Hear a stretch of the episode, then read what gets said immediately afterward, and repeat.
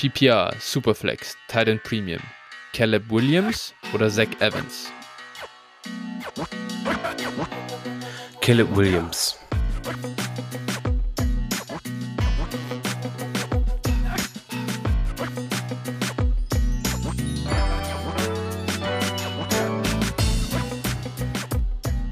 Servus und herzlich willkommen zu einer neuen Folge von Dynasty Flow, der Dynasty Show von Phil und Flo. Hi Phil, na, wie geht's dir? Wir haben beim letzten Mal schon ein bisschen geschwitzt, aber ich glaube, heute ist noch mal ein Ticken wärmer, oder? Also bei mir ist auf jeden Fall, ich habe noch mal einen Grad draufgelegt an Innentemperatur.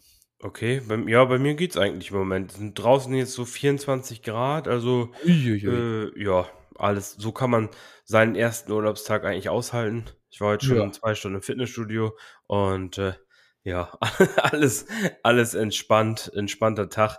Und äh, nee, mal abgesehen vom Wespenstich, den ich mir am Wochenende noch eingefangen oh. habe, mein halber Unterarm ist angeschwollen. Aber äh, ja, sonst geht's eigentlich. Hi, hi, hi, das sind ja News. Aber okay. Äh, ja, bei mir hat es im Innenhof, oder zumindest sagen wir ein Außenthermometer gerade 35,6 und bei mir drin sind es 30,8. Ja, das ist hm. mal angenehm. Angenehm. Angenehme Wärme. Ja, in, den, aber in den Genuss werde ich dann ja ab äh, Mittwoch auch kommen. Ja, ich habe gesehen, also heute ist wirklich der letzte so super heiße Tag in München, Gott sei Dank. Äh, dann wird es wieder ein bisschen angenehmer. Am Donnerstag 29 Grad und Sonnenschein. Schau, das ist doch wirklich, also für dich dann perfektes, perfektes Wetter.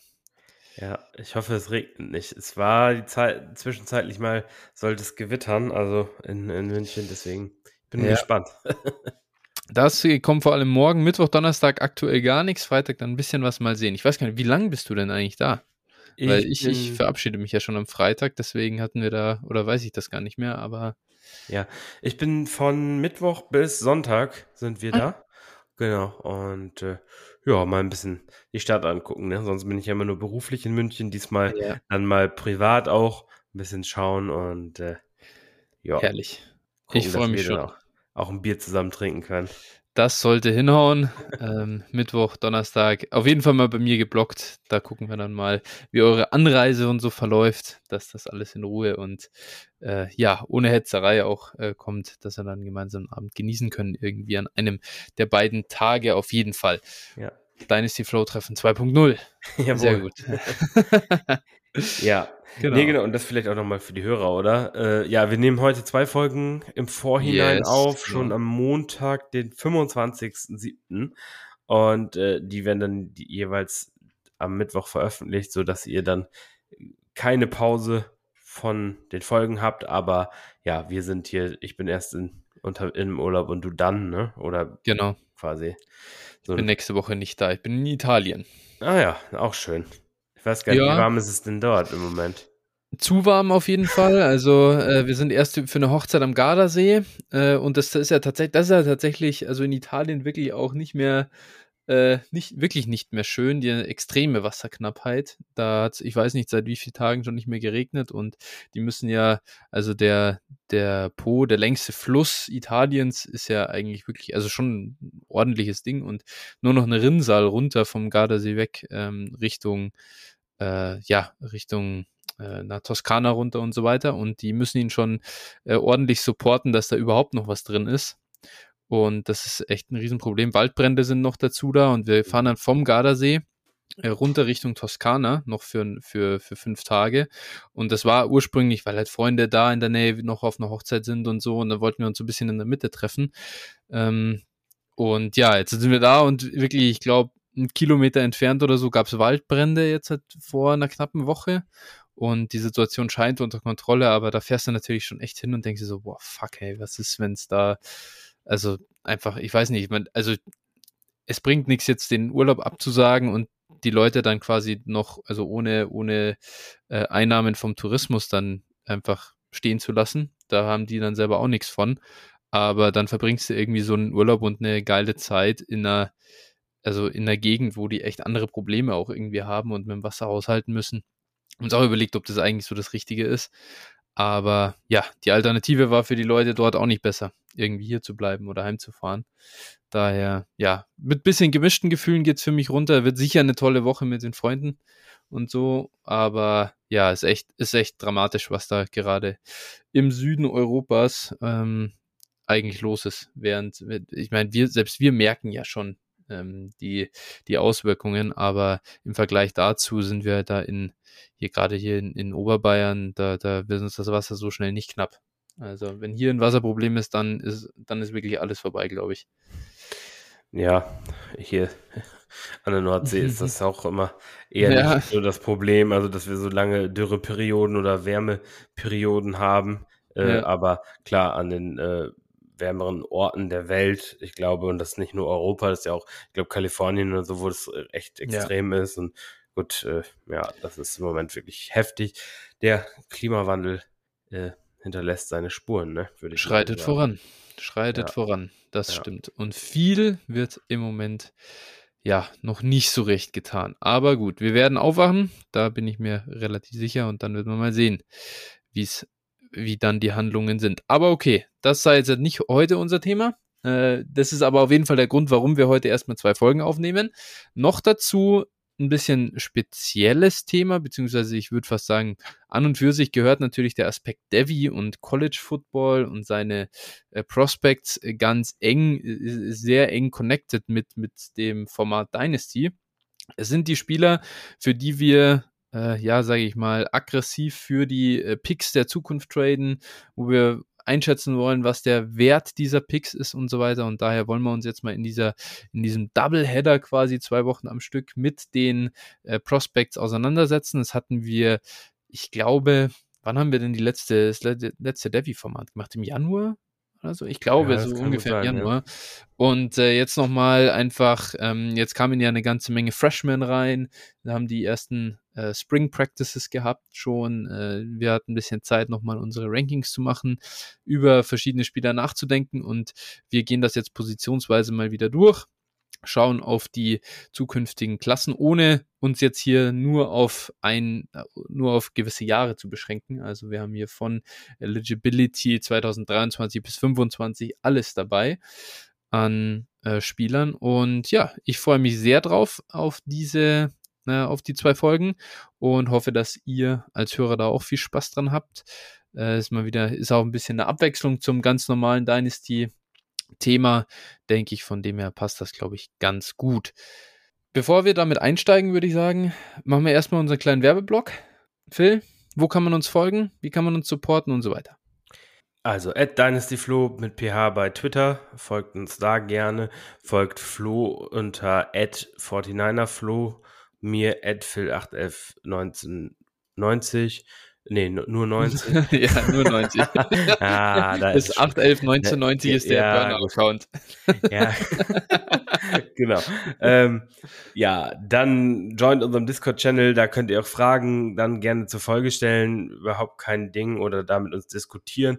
Aktuell, äh, ja, machst du dazu, wir haben aktuell einen Campus to Canton Draft, das können wir gleich auch noch mal ein bisschen die Formate so ein bisschen erläutern, das ist, wird jetzt gerade zu weit führen. Und äh, da schreibst du auch ein bisschen was zu gewissen Devi Prospects und so weiter. Also da könnt ihr auch gerne mal reinschauen, euch da mal ein bisschen belesen, wenn euch das Thema auch äh, interessiert. Ansonsten könnt ihr uns natürlich auch gerne bewerten bei äh, sowohl bei Spotify wie auch bei Apple Podcasts und auch bei einen anderen äh, Plattform, wo das geht. ähm, ja, und wir, ihr könnt uns natürlich auch gerne monetär supporten, Flo. Wie kann man das machen?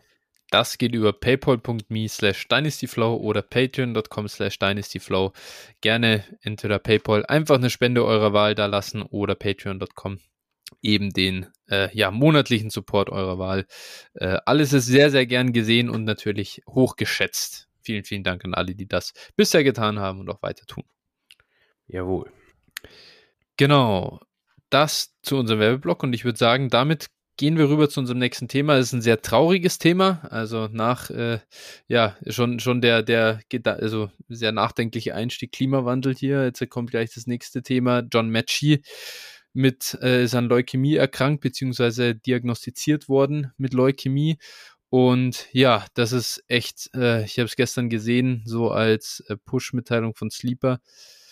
Extrem bitter. Also ich weiß gar nicht, was man da sagen soll. Für den ging eigentlich jetzt so ja, eine ganz spannende Reise gerade los. Ähm, Second Rounder der Houston Texans und ähm, ja, hätte sich in der NFL beweisen können. Er hat sich gerade von einem Kreuzbandriss erholt, den er, ich glaube, im letzten Spiel, im letzten Spiel der, der von Alabama oder auf jeden Fall, auf jeden Fall Richtung Ende der Saison erlitten hatte. Und ja, mitten in der Saisonvorbereitung oder in der Reha und, und dann kriegst du so eine Schockdiagnose. Das ist einfach nur unglaublich traurig. Ähm, an der Stelle gute, gute Besserung an John Matchy und drücken die Daumen, dass es, dass es, also dass er einfach gesund wird und ja, wieder Football spielen kann. Das ist mit Sicherheit das, was mit äh, ihm einfach auch am meisten Spaß und Freude bereitet. Ähm, sonst kommst du wahrscheinlich an so ein Level auch nicht hin. Ähm, ja, ich glaube, mehr bleibt an der Stelle jetzt mal erstmal von meiner Seite aus nichts zu sagen. Was, was, was sagst du dazu, zu der News? Ja, ne, Krebs ist immer ein Arschloch, ne? Das ja. ist halt äh, ist halt so und wie gesagt, ja, gute Besserung Don Matchy und äh, auch gute Besserung an alle anderen, die irgendwie gegen den Krebs kämpfen und äh, ja, mal sehen, ne, ob er jemals wieder Football spielen kann, ne, beziehungsweise erstmal ja. gesund wird. Das ist ja immer der viel wichtigere Schritt und äh, ja. ja. das ist einfach abgefuckt. Ja, ähm, gut, also aus aus Fantasy-Sicht, um das einzuordnen, die Saison 2022, die ja wegen des, des Kreuzbandrisses sowieso etwas, ja, ähm, gedämpft war die Erwartung, dass da, wie er überhaupt wieder auf dem, oder wie, in welchem Zustand er, also sein Knie ist und der auf dem Feld stehen kann. Es sieht jetzt danach aus, dass es nahezu, nahezu komplett sicher, dass er 2022 gar nicht spielen wird. Ähm, und ja, Dementsprechend, was dann in 2023 ist und weiter, äh, kann man im Moment, glaube ich, einfach überhaupt nicht seriös beantworten oder schätzen. Zumindest ich kann das auf keinen Fall. Wenn ihr da genauer äh, reinschauen wollt, wie da die, die Prognosen sind, gibt es mit Sicherheit äh, Leute auf Twitter, die das ein bisschen einordnen. Äh, ich kam bisher nicht dazu, das äh, da genauer zu recherchieren. Ähm, tauscht euch hier auch gerne im Discord zum Beispiel aus, falls, äh, falls ihr da äh, was findet, dann, dann postet das da rein. Da werden wir sammeln und, und dann mal gucken, was, wie die, wie der Outlook ist bei, bei John Matchy. Wie, wie du schon gesagt hast, das Wichtigste erstmal einfach, dass er wieder gesund wird und was dann mit Football passiert, wird man einfach sehen. Ja. Ja, ich sag mal, als positives Beispiel kann man da irgendwo natürlich James Conner nennen, ne, der ja auch eine Krebserkrankung mhm. hinter sich gelassen hat und dann zurück aufs Feld gekehrt ist. Also von daher schauen wir mal. Das gleiche Schicksal kann man John Matchy dann auch nur wünschen. Ganz genau. Das ist so. Gut, ja, das zur tragischen News rund um John Matchy. Und lass uns rübergehen zur nächsten Rubrik, den Hörertrades. Hier haben wir einen äh, für diese Woche und der kommt von Kirscht. Er sagt, Hi Boys, mal ein Trade, zu dem ich eure Meinung hören wollen würde. Äh, Team A bekommt Evan Kamara, Adam Thielen den 305 und 405. Ähm, Team B bekommt Calvin Ridley, Elijah Mitchell 108 und 208. Äh, also 22er Picks, äh, denke ich jetzt mal ganz fest. Ich denke nicht, dass hier äh, die Draft-Spots schon ein Jahr im Voraus äh, festge äh, festgelegt sind, daher 22er Picks. Und es ist eine 12er Liga mit Half äh, PPR. Es ist eine One-QB-Liga. Ähm, ja, Team A sieht sich im All-In-Modus, äh, Team B geht eher Richtung Rebuild und äh, der Trade passierte dieses Jahr pre-Draft. Ähm, und ja, die Calvin Ridley Probleme und die Sperre waren bekannt zu dem jeweiligen, also oder zu dem Trade-Zeitpunkt. Vielen Dank, sagt er. Und ja, daher danke für die Einsendung. Äh, Kirscht, Phil, was sagst du zu dem Deal? Ja, um den mal so ein bisschen auseinander zu pflücken, also ich würde sagen, Kevin Ridley würde ich ungefähr für den 305 und 405 sehen. Die beiden Picks für, für Ridley, das ist für mich ungefähr aktuell der Preis wahrscheinlich. Adam Thielen für den 208. Dann bleibt letztlich noch ähm, Evan Kamara gegen äh, Elijah Mitchell und den 108 über. Und wenn man dann mal ehrlich ist aus, aus Value-Sicht, dann muss man wahrscheinlich Mitchell und den 108 hier äh, nehmen. Natürlich, klar, wenn man jetzt Winnow Kandidat ist, dann haben Camara und Thielen wahrscheinlich, je nachdem, was mit Camara auch passiert, ist halt im Moment nicht abzusehen, haben dann auch natürlich einen sehr hohen Wert und dann kann man auch Mhm. einfach das eingehen, dieses Risiko da dann eben den, den Value-Verlust einfach in Kauf nehmen auch. Und äh, dementsprechend ergibt der für mich für beide Seiten in gewissermaßen auch Sinn. Ja, ja, denke ich auch. Also ein bisschen Value-Verlust muss man einfach dann äh, auch mal in Kauf nehmen, das ist fein. Aber Camara und Thielen können beide wirklich Top-Producer werden. Das kann keiner der äh, unteren ähm, äh, Assets. Gut, 108, klar, du kannst immer einen Rookie treffen, der dann sofort einschlägt. Möchte ich nicht ausschließen. Ähm, vielleicht war ein 108 auch Sky Moore da. Und dann 208 Wanda Robinson. Nein, also, ich werde mit meiner Propaganda hier auch schon wieder aufhören. Alles gut. Ähm, aber nee, das ist, also es ist, ist glaube ich, alles in allem in Ordnung. Auch ich würde wahrscheinlich eher die, also value-mäßig würde ich hier ähm, die B-Seite nehmen mit Ridley Mitchell 108 und 208. Wird höchstwahrscheinlich in einem Jahr die deutlich wertvollere Seite sein, aber es ist auch nicht äh, in Dynasty immer nur, äh, ja, die Frage, was in einem Jahr mehr wert ist, sondern äh, hast du dir auf dem Zwischen, also in der Zwischenzeit ähm, ja ein Championship geholt. Und wenn Team A das schafft, dann war das für beide Seiten ein sehr guter Deal. Von dem her, äh, ja, würde mich freuen für die beiden Beteiligten, wenn es dann am Ende so ausgeht, dass sie alle damit leben können. Passt. Dann ist alles gesagt zu dem Deal. Und ich glaube, dann sind wir durch mit der, ich sag mal, mit den, mit den den Standardthemen und wir können zum Hauptthema der heutigen Folge gehen. Das sind, ja, die, das ist die Devi Landscape auf Quarterback und Running Back. Wir haben mal, äh, ja, ein bisschen Rankings gemacht. Es wurde ja sowieso, wird ja sowieso immer äh, nach Rankings gefragt, ob man das denn machen kann. Äh, Devi Rankings wurden auch schon ähm, äh, im Speziellen angesprochen. Dann haben wir uns doch da nochmal hingesetzt und das äh, vorbereitet. Ich würde sagen, wir starten einfach mal mit den Quarterbacks. Und ähm, ja, Phil, Frage an dich. Ich denke mal, du hast wahrscheinlich drei Quarterbacks im ersten Tier ja. in der Devi Landscape.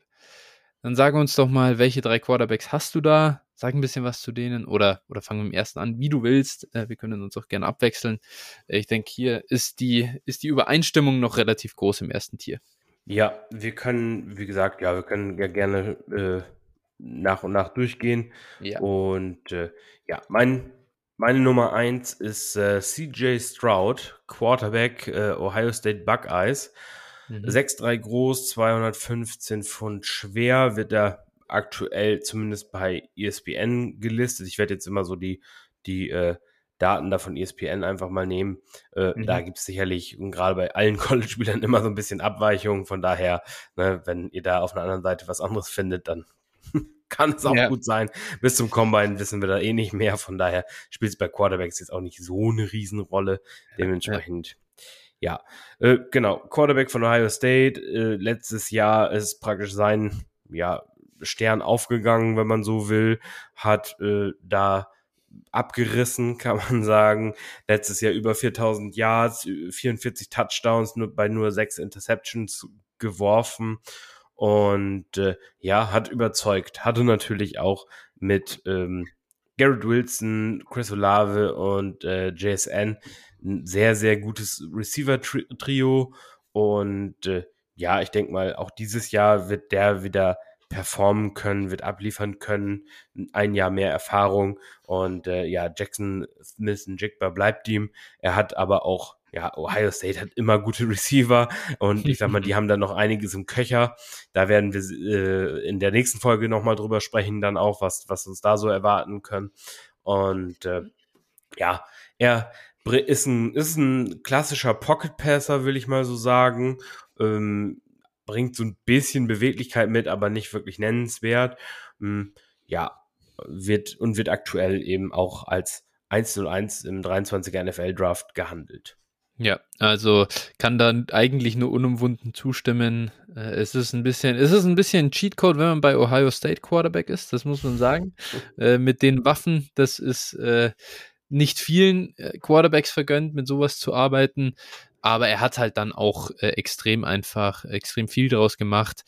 Ähm, gar nicht mal unbedingt der krasseste Volume-Passer, muss man sagen, aber äh, extrem effizient dabei äh, auf Yards per Attempt zum Beispiel schaut oder so. Aber auf der anderen Seite, das hast du schon gesagt, ähm, mobil ist er vielleicht, also er kann sich bewegen, er kann auch ähm, on the run werfen, aber er macht halt einfach keine Rush Yards und ich denke, das wird uns auch in der NFL so bleiben. Da ist die Upside äh, etwas limitiert oder der Floor, wie auch immer man das dann sehen will. Äh, die, die Produktion muss aus dem Passing Game rauskommen.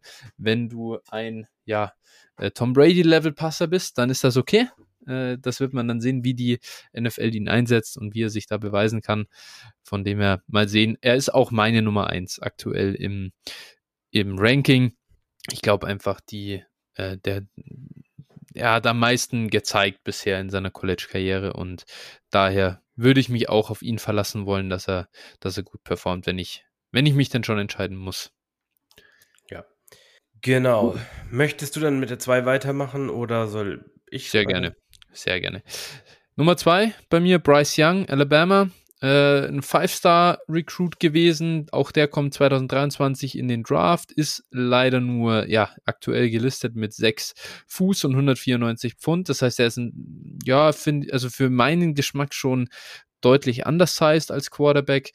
Auch er ist aber extrem effizient als Passer. Ähm, gerade jetzt im letzten Jahr gewesen und äh, ja, klar, bei Alabama siehst du dann als äh, Quarterback natürlich auch mal gut aus. Da war ja auch vor ihm, äh, war ja auch der, war auch der ein oder andere Quarterback äh, sehr stark und hast auch da super Waffen.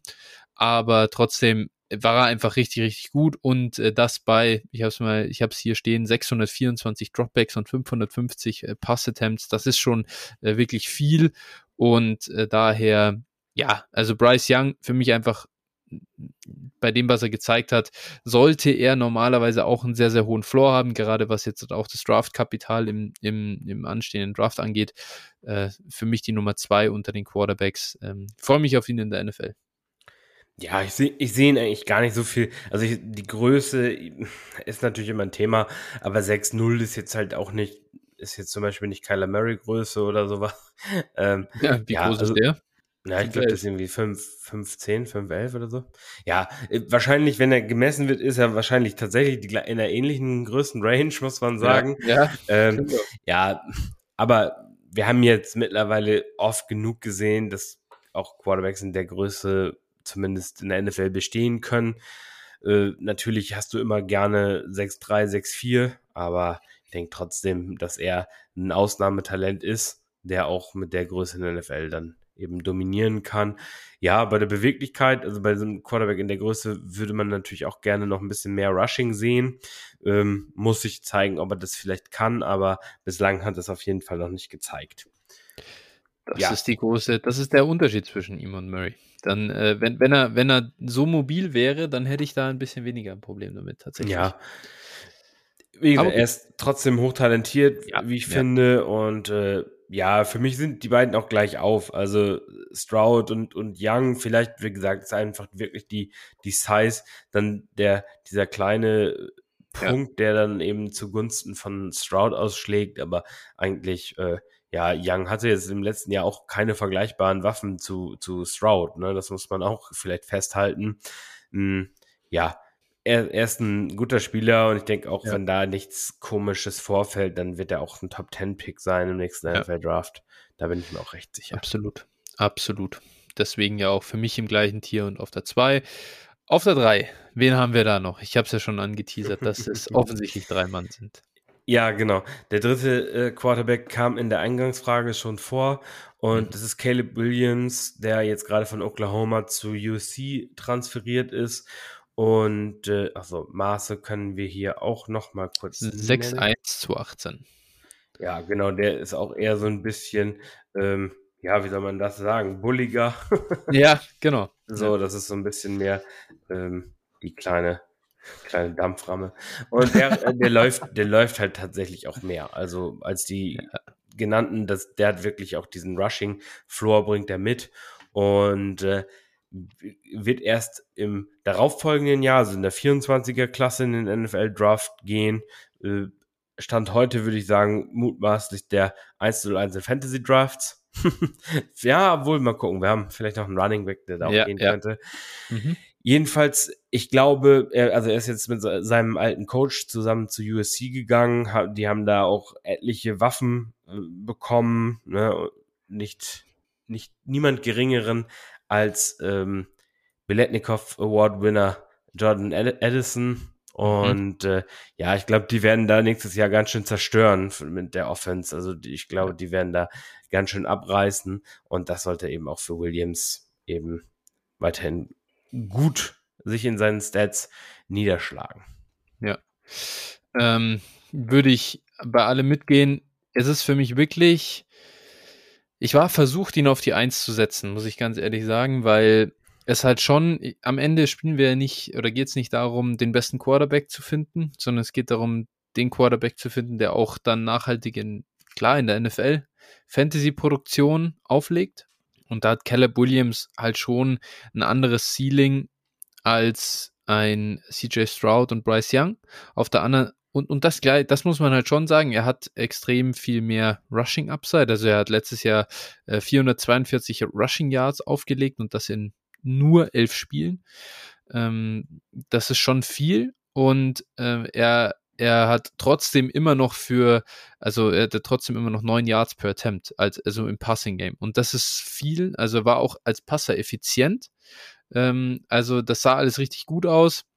Klar, jetzt ist halt der, der, also er hat das halt in der Big 12 aufgelegt und eben nicht in der SEC, wie in Bryce Young zum Beispiel. Und das ist schon ein Unterschied auch irgendwo. Und deswegen, ich bin noch nicht so überzeugt, dass er als Passer so gut ist wie die anderen beiden oder dass er das äh, sein mhm. kann. Und deswegen ist so ein bisschen der, der Risikofaktor wiederum, das gleicht für mich halt irgendwo dann wieder aus. Dass ich sage, okay, ich habe zwar deutlich mehr Ceiling, auf der anderen Seite ist aber der Floor für mich schon niedriger als bei den anderen beiden, wo ich, wo ich einfach glaube, die werden wieder gute Saisons haben, weil deren Umstände gut sind und die werden früh im NFL-Draft gehen.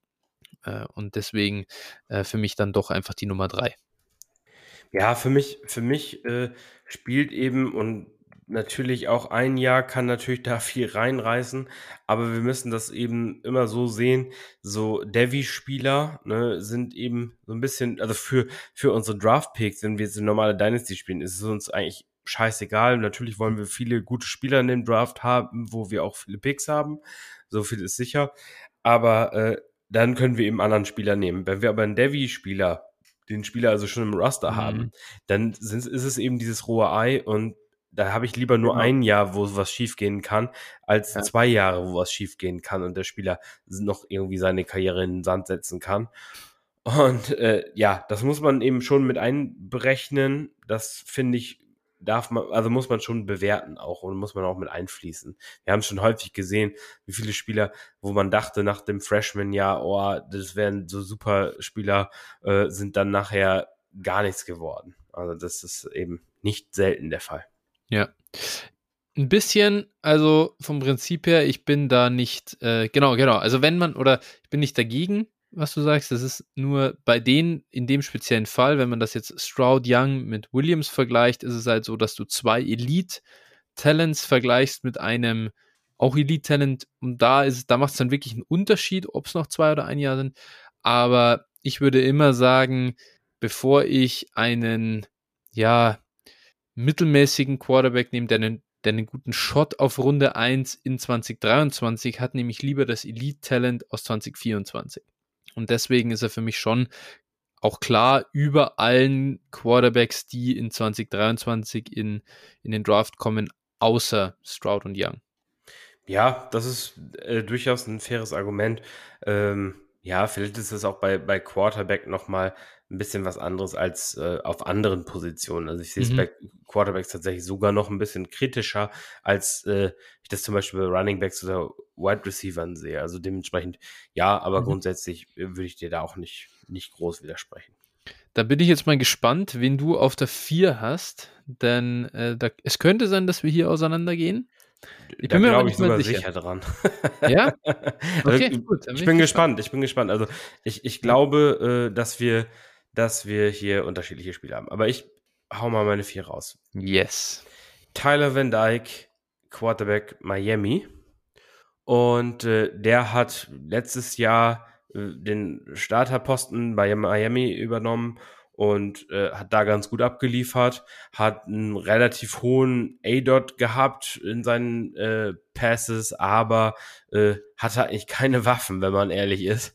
Und äh, ja, trotzdem, trotzdem war er stark und ich glaube jetzt auch mit dem neuen Coaching-Staff äh, kann das echt was werden. Und äh, da kann er sich auf jeden Fall noch weiter hoch auf den ähm, Zetteln, auf den Spickzetteln der Scouts spielen.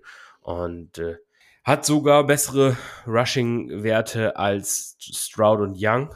Und äh, ist jetzt natürlich kein Rusher, ist eher so ein Pocket-Passer, aber hat einen super Arm, wirklich, der trifft eigentlich fast immer seine, seine Receiver. Also das ist echt schon, schon ganz schön, also ist schon ein guter Passer auf jeden Fall. Das finde ich bei ihm eben, ähm, was mich da überzeugt. Und deswegen glaube ich, dass der auch relativ hoch im 23er Draft gehen kann. Und äh, ja, dementsprechend habe ich ihn auf der 4. Ja, ich auch. Hey. Van Dyke, auch meine 4. Äh, ich kann dir da im Großen und Ganzen eigentlich nur zustimmen. Ähm, ja, Russia, genau, mehr als Young und Stroud. Die Latte liegt aber auch nicht hoch. Das ist, das ist, das ist tatsächlich, also man muss immer wissen, beim College äh, werden die äh, Sack Yards abgezogen. Ja. Das ist äh, wichtig, das dazu zu wissen. Er hatte jetzt im letzten Jahr 57 Rushing Yards und ich weiß nicht, wie viel quasi er gehabt hätte, wenn man NFL-mäßig zählt. Äh, aber ich glaube, er wird in der NFL keinen besonderen, also er wird da keinen merkbaren Impact am Boden dazu liefern, glaube ich. Nee, reicht ja, wir sehen es ja, wir sehen es ja bei Herbert oder Burrow. Ja. ja, ja, gut, aber die haben schon andere Zahlen aufgelegt im College. Muss ja, schon, also das ist war schon ganz mobil im Vergleich. Ja, alles gut. Nein. Aber ich möchte, ich möchte jetzt hier auch gar nicht zu viel Wasser in den Wein gießen bei Tyler Van Dyke. Äh, ist für mich auch relativ klar der Nummer, also sehr, sehr klar der Nummer 3 Quarterback in 23 im Moment zumindest. Gibt ein paar oder eigentlich gibt es zwei Spieler, da sehe ich wirklich die, die Möglichkeit, dass sie so ein bisschen eine Breakout-Saison haben mit, mit den Underlying Stats bisher, aber die sind trotzdem noch ganz, ganz weit weg von der, ja, von dem, was, was Van Dyke in seinem zweiten Jahr gezeigt hat bei Miami. Ähm, gefällt mir wirklich gut. Äh, ich glaube, das ist ein guter Passer, ist mit 6'4, 224 auch ja, gebaut wie ein Quarterback idealerweise gebaut sein soll. Das passt auch. Und ja, ich, ich bin gespannt, wie er dann dieses Jahr bei Miami spielen kann. Aber im Großen und Ganzen kann ich nur sagen, äh, im Vergleich zu dem jetzt hat, kommt bei mir sehr, sehr viel Ungewissheit auf den nächsten Positionen im Ranking. Und er liefert aber einen gewissen Floor oder hat zumindest gezeigt, dass er, glaube ich, ein guter Quarterback ist. Und das haben die nächsten, die ich hier stehen habe, noch nicht. Ja, geht mir ähnlich. Das war auch so für mich der Punkt, wo ich gesagt habe, okay, äh, da ist was, worauf man aufbauen kann. Ich glaube, er bekommt jetzt noch ein paar ganz gute Waffen dazu und äh, dementsprechend mhm. glaube ich, dass das äh, ganz spannend sein kann. Ja. Gut. Äh, meine Nummer 5, die ich habe, ist Quinn Ewers von Texas. Ich muss sagen, ich tue mir mega schwer damit. Also gefällt mir nicht, Quinn Ewers an der 5 zu ranken, weil er halt einfach noch gar nicht gespielt hat am College.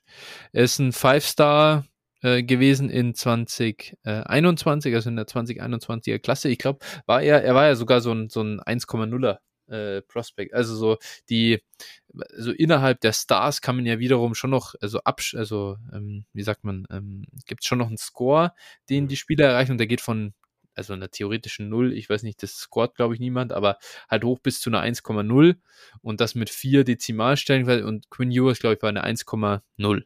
Also besser kannst du im, Recru im, im Scoring nicht stehen. Ähm, ein nahezu perfekter Quarterback ähm, äh, nahezu perfektes Quarterback-Prospect laut den äh, Recruitern und äh, zumindest bei 24-7 Sports, ja. muss ich immer dazu sagen, natürlich. Äh, ich, ich, vergleiche jetzt nicht die sämtlichen, da gibt es ja auch mehrere Anbieter. Den war sehr hoch gerankt. Ist ja zuerst in Ohio State gewesen oder bei Ohio State gewesen äh, da gibt es ja eben einen CJ Stroud, der ein bisschen die Position blockiert und äh, da kommen auch die nächsten Kollegen schon wieder nach. Äh, Quinn Ewers hat jetzt den Weg nach Texas gefunden über das Transfer Portal und ja, die Situation in Texas ist natürlich schon gut. Du hast einen Bijan Robinson da, du hast einen Xavier Worthy da, da kommen neue Leute rein. Dieses Programm ist halt gerade richtig am, am Steigen wieder.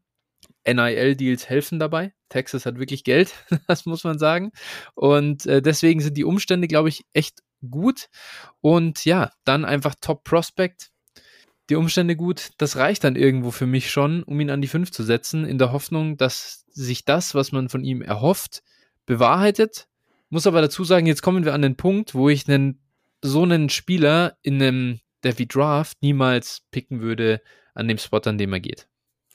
Ja, Genau, also äh, noch ein paar Ergänzungen zu Juas im Prinzip.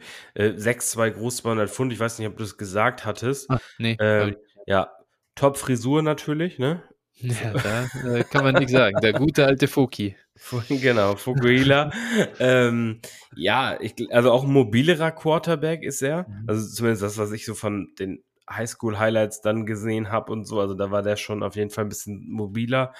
Und ja. Äh, ja, aber natürlich eine absolute Wildcard, wie du gesagt, kommt auch ursprünglich aus Texas, ne? Das, da ist er zurück in seine Heimat gegangen. Und äh, ja, schauen wir mal. Also letztlich für den sind eben die Bedingungen ideal, wie du gesagt hast. Äh, der hat da wirklich alles an Waffen, was du dir so vorstellen kannst.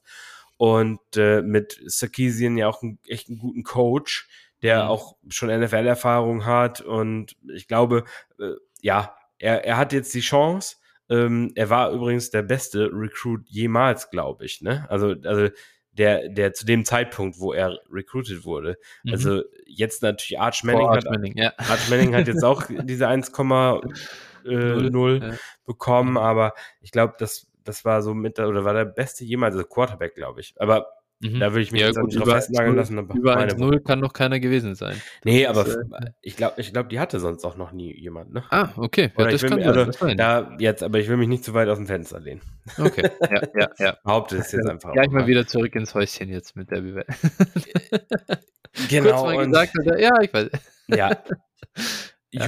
US geht halt in, in Devi Drafts, in Startups oder sowas oder eben auch in äh C2C-Ligen äh, geht halt irgendwo Ende der ersten Runde, Anfang der zweiten Runde und für einen Spieler, der äh, noch keinen Snap in, der, in einem College Football gesehen hat, ist das halt schon puh, schon heftig, ne? Und ja, äh, ja das ist eben ist eben das ist das spannend. Problem.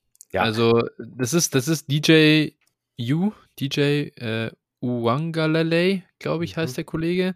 Äh, den, äh, ich habe jetzt öfter schon darüber gesprochen, ich hatte ihn letztes Jahr in meiner ersten Devil-Liga an 1,6 gedraftet, eben weil alle, also alle Analysten haben ihn geliebt und ja, ja. safer geht's nicht, Five-Star, Clemson und so weiter. Hat er komplett reingeschissen in seinem ersten Jahr als Starter. Und das ist einfach genau das Thema, das kann bei Quinn Ewers ganz genauso passieren. Und bei äh, DJU hat man zumindest schon die Ansätze gesehen. Der hat ja mal zwei Spiele ja. gestartet und da sah der ja halt auch gut aus. Ne? Das heißt also, man hatte ja sogar schon eine gewisse gewisse Note von ihm ja. gesehen, aber das ist bei US ja halt auch noch nicht mal der Fall. Also nee. das ist ja. halt Wildcard einfach und äh, da müssen wir mal schauen, was da rauskommt. Aber es wird jetzt, glaube ich, nicht besser. Aber man sieht, ja, genau, und das, genau, es wird nicht besser. Es gibt, gibt's für dich vielleicht jetzt nochmal so ein bisschen, um mehr Richtung Prozess zu gehen, gab es für dich einen Kandidaten, zumindest, den du dir überlegt hast, da habe ich schon mehr gesehen, also, oder wie kommt es dann dazu, obwohl wir quasi so concerned sind, wegen dem, dass wir nichts wissen, haben wir also hast du US auch auf der 5 eigentlich? Du hast es gar nicht gesagt, nee, glaube ich. Ich habe ihn auf der 7. Du hast ihn auf der 7, okay. Ja, zusammen in einem Tier mit zwei anderen aber, die davor hm. sind. Also das ist ein Tier für mich. Ähm, mhm. Van, Van Dijk ist für mich so ein einzelnes Tier. Also der ist alleine dann und dann ja. kommt noch mal ein Tier von drei Spielern. Ja. Ähm, genau. Vielleicht sollte ich meine 5 einfach mal. Ja, genau, aber das heißt, deine 5 ist ein bisschen erfahrener schon. Ja, schauen wir mal. Also okay. meine, meine 5 hat zumindest schon mal ein College-Spiel gestartet und auch ein paar okay. mehr. Ähm, ja. Ist aber, äh, hat einfach ein unfassbares Upside. So, und äh, er muss sich, der ist als Pässer halt noch komplett roh, aber ja. hat einen Rushing Floor ohne Ende. Das ist Anthony Richardson, Florida. Uh, ja. Mhm. Ist halt, wie gesagt, ist eine, auch wir sind bei den absoluten Wildcards angelangt. Ja, ja. Und Anthony Richardson hat für mich einfach, äh, wie gesagt, diesen, dieses Cam Newton Upside und äh, auch mhm. in der NFL. Aber mich würde es halt auch nicht wundern, wenn der nach der Saison ans College zurückkehrt und äh, dann in der Versenkung verschwindet, niemals gedraftet wird. Also, das ist halt, der hat halt als Passer noch nicht bewiesen, ähm, nur als Rusher bislang. Und das ist eben das, worauf es ankommen wird. Und wie gesagt, bei dem würde es mich halt auch nicht wundern, wenn er nochmal danach ein Jahr, der ist noch jung genug, der kann danach nochmal ein Jahr ins College zurückkehren. Also mhm. wenn er dann auch sein Senior Year am, am College spielt, ob es für ihn sogar vielleicht besser wäre, hm, denke ich auch. Ähm, dementsprechend muss man da mal sehen. Letztlich, wenn er einschlägt, wenn der aus, wenn der ausbricht, dann wird er halt, hm, ja, dann, dann genau, werden es eben auch Fantasy-Punkte wird es dann hageln. Dementsprechend habe ich den auf der 5, aber wie mhm. gesagt, bin da auch echt, also wenn wir den über, im Jahr nicht mehr über den sprechen, wird es mich halt auch gar nicht wundern. Dementsprechend mhm. habe ich ihn jetzt eben hier in einem Tier auch mit den anderen beiden. Bei Anthony Richardson bin ich persönlich raus. Das, uh. äh, den habe ich nicht in, mein, in meiner Top 10. Und ähm, ja, also äh, irgendwo könnte ich ihn sicher, ich könnte ihn sicher irgendwo einordnen, aber mhm. ich werde ihn auch nirgendwo draften, weil er halt an die vielleicht so Quarterback 5 oder so geht normalerweise. Ja. Ähm, von dem her spielt es auch gar keine Rolle, ob ich ihn an der 10 oder 12 habe.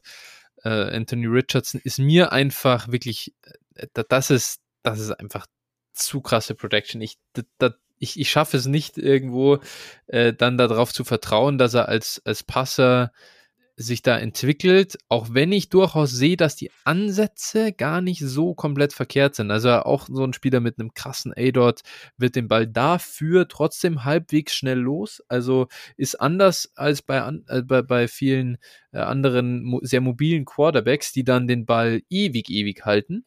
Ähm, das heißt, das ist eigentlich schon mal gar nicht schlecht und auch, sage ich mal, ganz so seine, seine Effizienzzahlen Richtung Yards per Attempt oder Yards per Attempt, wenn er geblitzt wird zum Beispiel, auch schafft er zu bestrafen. Also ein bisschen Talent als Passer hat er auf jeden Fall. Das, das ist da. Ob, ob sich das dann durchsetzt, da bin ich halt zu, äh, ja, irgendwie, ich weiß nicht, der hat so eine absurd hohe Turnover-worthy Play Rate, das, äh, das muss er halt ablegen, ob er das kann, wird man sehen.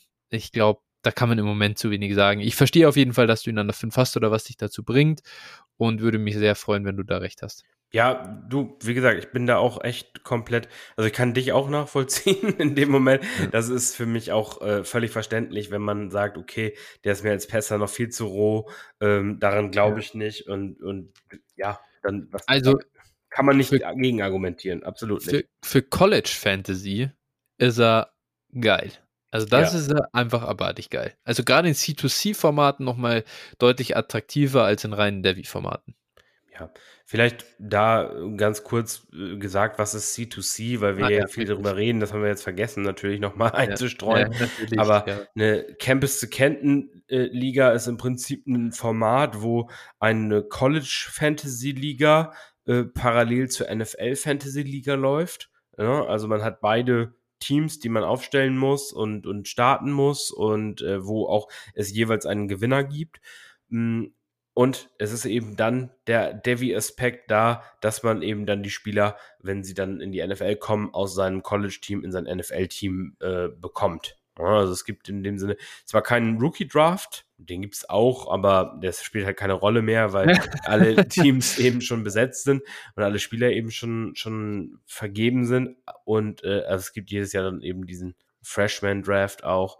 Und äh, ja, das sind eben, hat eben beide Facetten, ist halt unheimlich äh, intensiv, unheimlich tiefgehend, ist in Deutschland natürlich, ich sag mal, noch ungefähr äh, ja nicht präsent. Wenn es in Deutschland vielleicht 50 Ligen gibt, dann wär, wäre das schon viel, würde mich schon wundern. Ja, ähm, ja.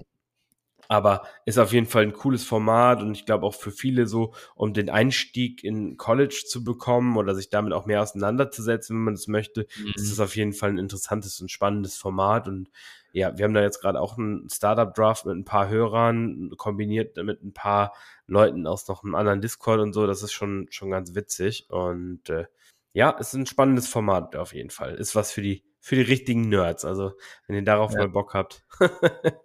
müsst ihr mal euch ein bisschen belesen, ein bisschen eintauchen und dann äh, ist es auch ganz empfehlenswert.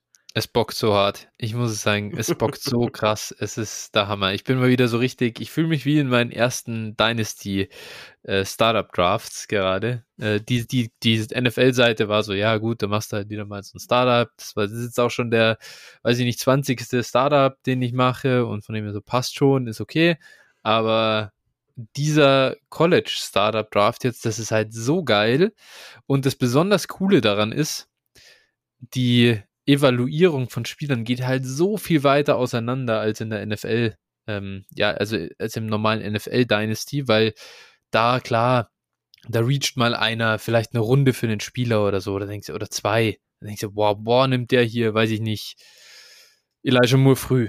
Ach, krass. Das ist ja viel zu hoch bei dem oder so. Und, und hier ist es halt, da geht in dem einen C2C-Draft geht ein Spieler in Runde 43 und im nächsten geht er in Runde 8. Und, und das sind halt äh, wirklich Unterschiede, die das Wahnsinn. An ein 104 ging bei uns ein, ein super College Producer, der wahrscheinlich für NFL-Seite schwierig wird, ja. Und das heißt, du hast unterschiedliche Strategien wieder noch dabei, wie man dieses Format spielt und so. Ich kann das wirklich nur allen ans Herz legen, die ein bisschen tiefer in die ähm, Thematik eintauchen wollen so eine, so eine Liga zu spielen.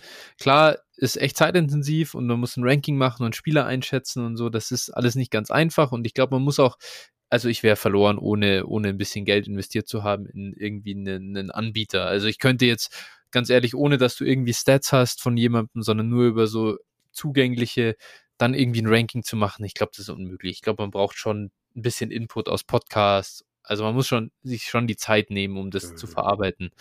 Aber wer da drauf Bock hat, wenn man es dann macht, es ist ähm, unglaublich abwechslungsreich und ja, spannend einfach zu sehen.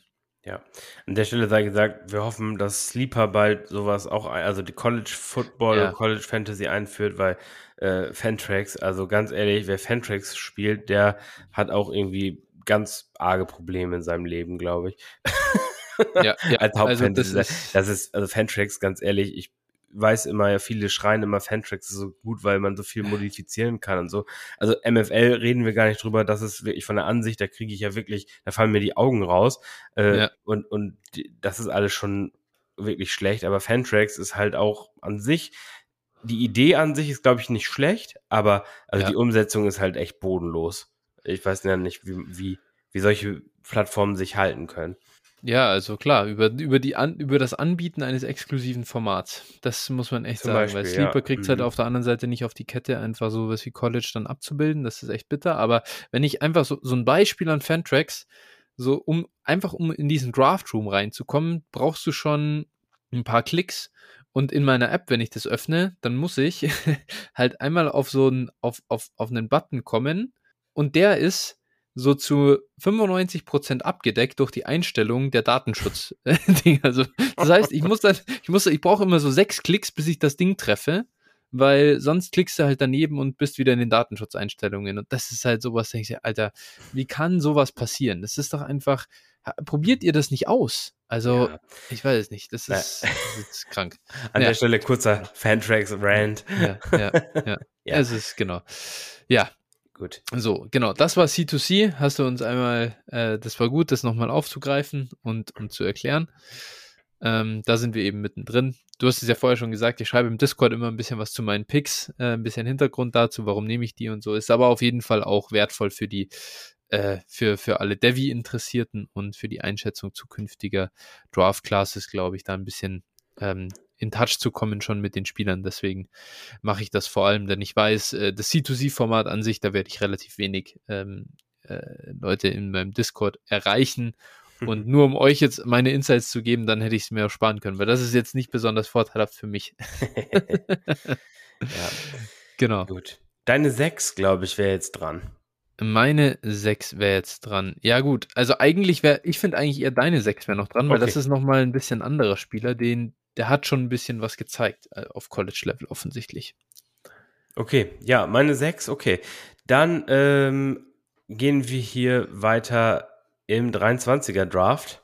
Mhm. Und dann kommt Will Levis, mhm. Kentucky. Und äh, ja, Will Levis saß im Prinzip zwei Jahre hinter äh, Sean Clifford bei Penn State. Ähm, mhm. Warum auch immer. Also Sean, Sean Clifford bei Penn State ist da ja irgendwie schon Jahrhunderte-Starter und warum auch immer. Der wird keine NFL-Zukunft haben und ja, aber anscheinend irgendwie weiß der irgendwas über den Coach, weil, wodurch er ihn unter Druck setzen kann. Jedenfalls, Will Levis ist dann zu Kentucky transferiert und hat da wirklich eine ganz eindrucksvolle Saison gespielt. Ähm, zu Will Levis 6'3, 232 Pfund, also schon, äh, ja, schon, schon ganz ordentliches, ganz ordentlicher Bild auch und äh, ja, hatte da ein Jahr mit, mit äh, 24 Touchdowns, 13 Interceptions, jetzt nicht so aussagekräftig. Äh, Nummer 1 Target war Wandel Robinson, dein, dein Freund. Ja. Mhm. Und ähm, ja, aber Will Levis hatte zum Beispiel bei PFF unheimlich gute Grades und äh, ja, hatte einfach ein gutes, gutes Jahr auch und relativ hohen A-Dot, relativ wenig ähm, Turnover worthy Plays eigentlich, aber dann doch relativ viele Turnover dafür. Ne? Das ist auch ein bisschen, aber das zeigt dann ja auch eher eigentlich, dass er, ähm, also dass, dass die Turnover dann nicht unbedingt immer seine Schuld waren. Mhm. Ja, ein Jahr natürlich erst performt. Jetzt muss er natürlich daran anknüpfen. Er hat einfach einen, einen starken Arm, ja, ist ein guter, guter Passer und äh, bringt sogar auf dem Boden was mit. Natürlich durch seine mhm. Statur auch bedingt, muss man sehen, wie, wie sich das in die NFL äh, überträgt. Aber ich glaube, gerade in Goal-Line-Situations, ich sag mal, wir kennen es von jo Josh Allen, der ist natürlich noch mal eine Nummer größer, aber auch hier 232 Pfund und einigermaßen gut auf den Beinen. Ich glaube, der mhm. wird auch den anderen Touchdown reinlaufen. Und äh, dementsprechend, ja, bin jetzt gespannt, wie, wie er an sein letztes Jahr anknüpfen kann. Wenn er das kann, dann wird er äh, meiner Meinung nach auch früh im, im 23er mhm. Draft gehen. Bei mir ist äh, bei ihm, also äh, du, du hast jetzt wirklich die positiven Punkte gesagt, da würde ich einfach mal im Großen und Ganzen zustimmen. Es sind zwei Sachen, die mich bei ihm äh, stören, warum ich bei ihm ein bisschen raus bin. Einerseits, ähm, ja, ist, ist halt so seine Adjusted Net Yards, also das dann hier so ein bisschen, du ziehst Sacks ab und so weiter. Ähm, also seine Effizienz pro Pass ist nicht besonders hoch. Ähm, das stört mich. Und auf der anderen Seite, was ich finde, er hat, er hat zwar nicht viele Turnover-worthy Plays, da hast du schon recht, da ist er nur bei, bei 2,6 Prozent, das ist echt gut. Auf der anderen Seite sind es aber zu wenig Big-Time-Throws. Und das ist das, da würde ich mir halt statt, er hat 4,1 Prozent gehabt im letzten Jahr, wenn er da irgendwo in der Richtung 7 wäre, dann wäre das eine gute, eine richtig gute, ein richtig gutes Verhältnis. Oder zumindest bei 6 wäre es auch noch okay aber er ist da nicht, nicht klar genug drüber für mich. Und ich weiß nicht, ich, ich bin einfach nicht von ihm als Passe überzeugt. Das ist das, warum ich bei ihm ein bisschen raus bin. Ähm, er ist jetzt auch nicht mehr der Jüngste, muss man halt sagen. Es, es ist aber jetzt auch bei Quarterbacks nicht so dramatisch. Ne? Also der wird, wenn er in die NFL kommt, wenn das erste Spiel spielt, ist er dann schon 24. Aber also auf jeden Fall relativ, also wird, wird 23 sein, ähm, relativ hoch in den in, in 23 im, im Draft dann. Aber äh, das wäre egal, wenn er Draftkapital bekommt. Ähm, mal sehen. Ich glaube, das ist der große Punkt bei ihm. Er ist halt ein Toolsy-Guy. Er hat halt einen starken Arm und dann ist die NFL gern mal auch dran und das muss man halt mit einpreisen dass sie sagt, ich hole was raus aus ihm und ich, ähm, ich, ich entwickle ihn dann. Wenn das passiert, okay, aber ich persönlich will mit Will Levis jetzt nicht so viel zu tun haben. Und ich warte da erstmal noch ab. Mal schauen. Ich bin gespannt. Jetzt ist Day weg. Der war da auch das fast schon, ja, ich will jetzt nicht sagen, komplette Receiving Game bei, bei Kentucky, aber hat da schon die größte Rolle gespielt. Ähm, mal sehen, wer dann da in die Rolle reinschlüpfen kann. Ähm, hat einen sehr, sehr coolen Freshman dazu bekommen. Ähm, überhaupt ein, kein, kein, kein schlechtes Waffen, Waffenarsenal dort, aber ähm, ja, mal sehen, was 2022 bringt. Ja, also was mich halt auch bei ihm noch positiv gestimmt hat, war unter anderem, gegen welche Defenses er gespielt hat und mhm. wegen, gegen die er auch dann ganz gut ausgesehen hat. Ne? Mhm. Also das waren ja, er hat jetzt halt nicht gegen irgendwelche Wald- und Wiesen-Defenses ja, gespielt, sondern wirklich stimmt. LSU, Georgia, Tennessee, also wirklich schon äh, SEC-Defenses, die es auch in sich hatten. Ich meine, Georgia ist allen bekannt und gegen die hat er wirklich auch nicht verkehrt ausgesehen. Und äh, dementsprechend, das macht mir halt schon Mut wenn du, wenn du gegen solche Defenses dann auch, ähm, ja, mit, mit wirklich schlechteren. Mitspielern äh, dann überzeugen kannst. Und dementsprechend, äh, ja, bin ich da, bin ich da wirklich gespannt, was, was der uns jetzt für eine Saison zeigt. Ich auch, ich auch. Ähm, mal sehen, was Will Levis zeigen kann. Dann mache ich mal weiter mit meiner Nummer 6. Ja. Und das ist, jetzt, jetzt kommen wir zu meiner, jetzt habe ich hier die ganzen Freshmen, die äh, reinkommen und quasi die sehr risky Bets, die ich gerne nehme, aber eben, ja, die ich nie bekomme, weil ich dafür doch nicht hoch genug bin bei ihnen. Ich habe nur einen ähm, Freshman in meiner Top 10 tatsächlich. Ah, ich habe vier. Uiuiui. Ja. Du wettest auch gerne auf äh, Lama-Rennen in Peru, ne? ja, ich habe die halt hoch in meinem Ranking, du siehst ja, und trotzdem habe ich keinen davon in der C2C gekriegt. Und ich würde auch keinen davon in Devi kriegen, weil ich, es gibt doch immer noch Leute, die noch höher sind. Ich bin einfach bei Quarterbacks generell in Devi so niedrig, dass die halt hochrutschen. Das ist eher so ein bisschen das und ich, Problem. Ich glaube, an sich ist das auch ein guter Ansatz. Ne, wir haben drüber gesprochen, Quarterback ist immer ein risky bet eigentlich, muss man, ja. schon sagen. Ist halt High Risk, High Reward. Und wenn ich es dann mache, dann treibe ich es auf die Spitze offensichtlich. Dementsprechend auf der Nummer 6 habe ich Drew Allah, Quarterback von Penn State. Und ja, generell glaube ich bei diesen Freshmen, ich will da gar nicht zu viel dazu sagen, weil sie sind unknown, man weiß es einfach nicht. Ich habe jetzt hier auch nur die Five Stars im Prinzip in meiner Top 10 drin und Duala ist ein Five Star und er ist 6'5 groß, 232 Pfund schwer. Äh, ich habe bisschen was gesehen halt von ihm, so, äh, so Tape Breakdown. Es ist schon krass, was der Typ kann. Einfach so mal von der ähm, ja, Athletik her ähm, kann jeden Wurf machen, gerade auch on the run stark, aber ob er es dann auch auf den Platz bringt, mal sehen. Bei Penn State hat er auf jeden Fall die Möglichkeit, ähm, irgendwann zu spielen. Dieses Jahr ist er jetzt noch nicht der Starter. Ich glaube aber, ich könnte mir vorstellen, dass wenn du so einen Quarterback da sitzen hast, wie dann kann ein Coach den wirklich komplett unterm, unterm Deckel halten? Also spätestens in Jahr zwei hoffe ich doch wirklich, dass er, dass er spielt und äh, Penn State hat ähm, natürlich jetzt Nick Singleton geholt. Und äh, na, wer ist der Top-Receiver, der hingekommen ist? Naja, der war ja schon ist da. Mir jetzt entfallen. Parker Washington. Ah, ja, Parker Washington ist da, genau. Aber ich glaube, es ist auch nochmal ein starker Freshman reingekommen, dachte ich. Aber ist auch wurscht. Also auf jeden Fall mit Parker Washington ist ein guter Spieler da. Und ja, mal sehen, was Allah dann macht. Penn State vom Prinzip her kein schlechtes College. Ähm, äh, kann man sich schon entwickeln. Äh, hoffe ich einfach mal, auch wenn Will Levis das nicht geschafft hat dort. Äh, jetzt hoffen wir einfach mal, dass dann irgendwann die Zeit von jetzt habe ich deinen, äh, den, den, den äh, Quarterback schon wieder vergessen, Sean Clifford, Sean Clifford dass, die, ja. dass die Zeit irgendwann dann doch mal abläuft als Penn State Quarterback, dann ist die äh, Bahn frei für Drew Allah. Ja, also wahrscheinlich sitzt er da noch ein Jahr hinter Allah. Wir haben ja jetzt gerade schon festgestellt, dass äh, er irgendwas gegen den Coach in der Hand hat. Also dementsprechend werden wir von Allah. ist die Eligibility aber vorbei. Irgendwann darfst du nicht mehr College spielen. Das ist das Gute. Ja, also er kann auf jeden Fall noch, ich weiß nicht, also ein Jahr kann er mindestens noch. Ein Jahr darf er, er darf jetzt nochmal, ja. Aber ich glaube, dann ist wirklich vorbei, weil äh, der, der ist mehr als Senior. Der, ist schon, der, der war schon Super Senior letztes Jahr, glaube ich. Ich glaube, er geht jetzt in dieses extra Covid-Jahr. Okay, also. Weil er ist, also er hat ja. schon Jahr 5 nach Highschool, hat er schon voll gemacht. So, jetzt kommt dann ja. Jahr 6 nach Highschool. Also. Ja, gut. Ja, und wie gesagt, mit 60% Completion Percentage auch wirklich immer überragend gewesen. Nein, Spaß Sein, natürlich nicht. Seine also, Effizienz geht auch immer weiter runter. Man, man sollte, man, sollte, man sollte meinen eigentlich, dass äh, ein Five-Star da echt eine Chance hat, den zu verdrängen. Ja, ich bin da ja. auch, äh, ne, wie, wie, ich bin auf dem gleichen Stand wie du. Ich habe auch ein bisschen Highschool-Breakdown gesehen von ihm. Er kann wirklich so jeden Wurf machen, ne, wie die Scouts immer so schön sagen. Ja, ja. Das, das fällt schon auf, aber ist natürlich auch so eine, so eine Statue. Klar. Ähm, ja. Ich habe den, ich hab den tatsächlich, das ist doch der einzige, den ich in meiner Top 10 habe. Auf der 8 mhm. habe ich den. Okay. Gut, dann lass uns zu deiner Nummer 8 gehen. Achso, nee, Nummer 8 war ja jetzt das. Ja. Dann, ja, okay, dann mache ich nochmal weiterkommen. Dann nehme ich meine Nummer 7. Das ist Ty Simpson, Freshman bei Alabama.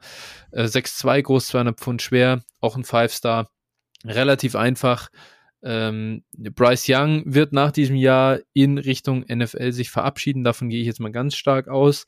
Ja. Und ähm, der letztjährige äh, Top-Recruit, den sie hatten, der äh, glaube ich, hat jetzt auch nicht so die mega Presse gekriegt in Alabama. Ich könnte mir einfach vorstellen, dass Ty Simpson ihn unterm Jahr irgendwann aussticht und wenn Ty Simpson dann als Sophomore rankommt in 2023 äh, und zwei Jahre Alabama quasi aufs Feld führt, dann hast du halt diese super Umstände. Das ist die Upside-Bet, die ich hier mit Ty Simpson mache. Kann auch komplett schief gehen. Ähm, das ist klar. Ja. Ja, wie gesagt, habe ich nicht in meinen Top 10 gerankt, äh, ja. aber klar, natürlich Alabama, wenn er den Starting-Job bekommt, dann natürlich super.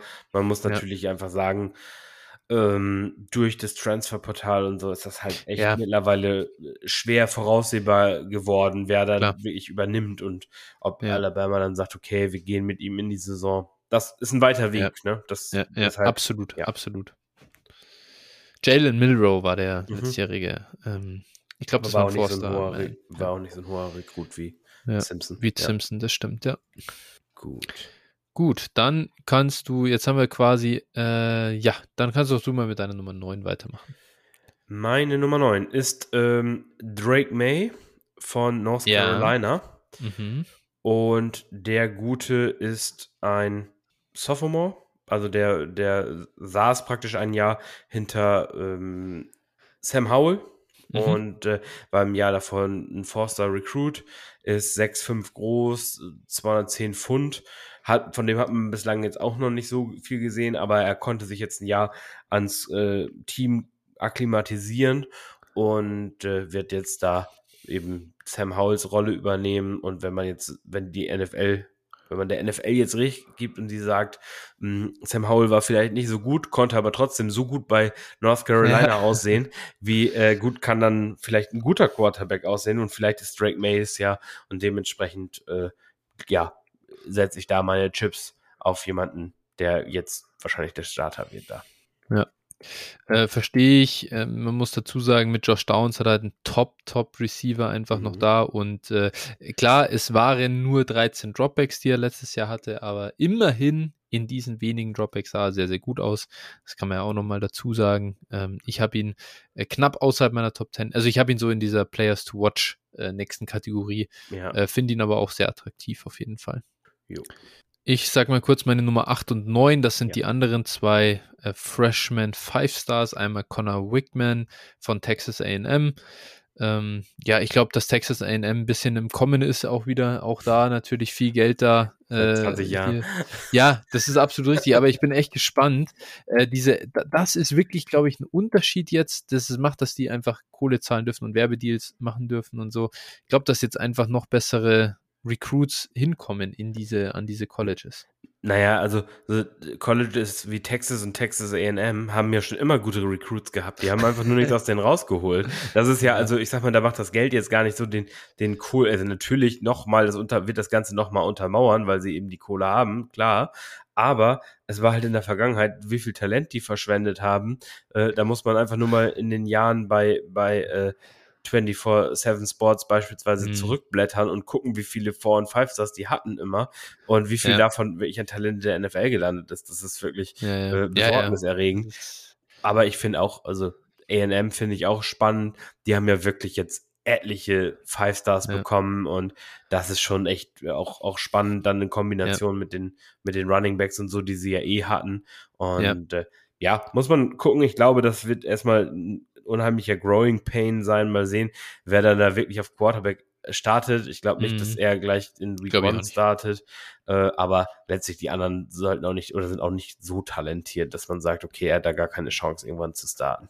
Ja dass Anaya Smith jetzt schon wieder ähm, ja, festgenommen, glaube ich, wurde und so. Das ja. ist natürlich als, als Top-Receiver, der also für nächstes Jahr mal theoretisch ja. so eingeplant war, das ist natürlich schon wieder ein schlechter Start für AM ins Jahr 2022. Ja, das kann man so sagen, ja. So. Da geht schon wieder los. Ja. also meine Nummer 9 noch kurz nachgeschoben, Kate Klapnick, der top äh, ja, gerankte Freshman 2022. Bei mir unter den Five Stars der niedrigste.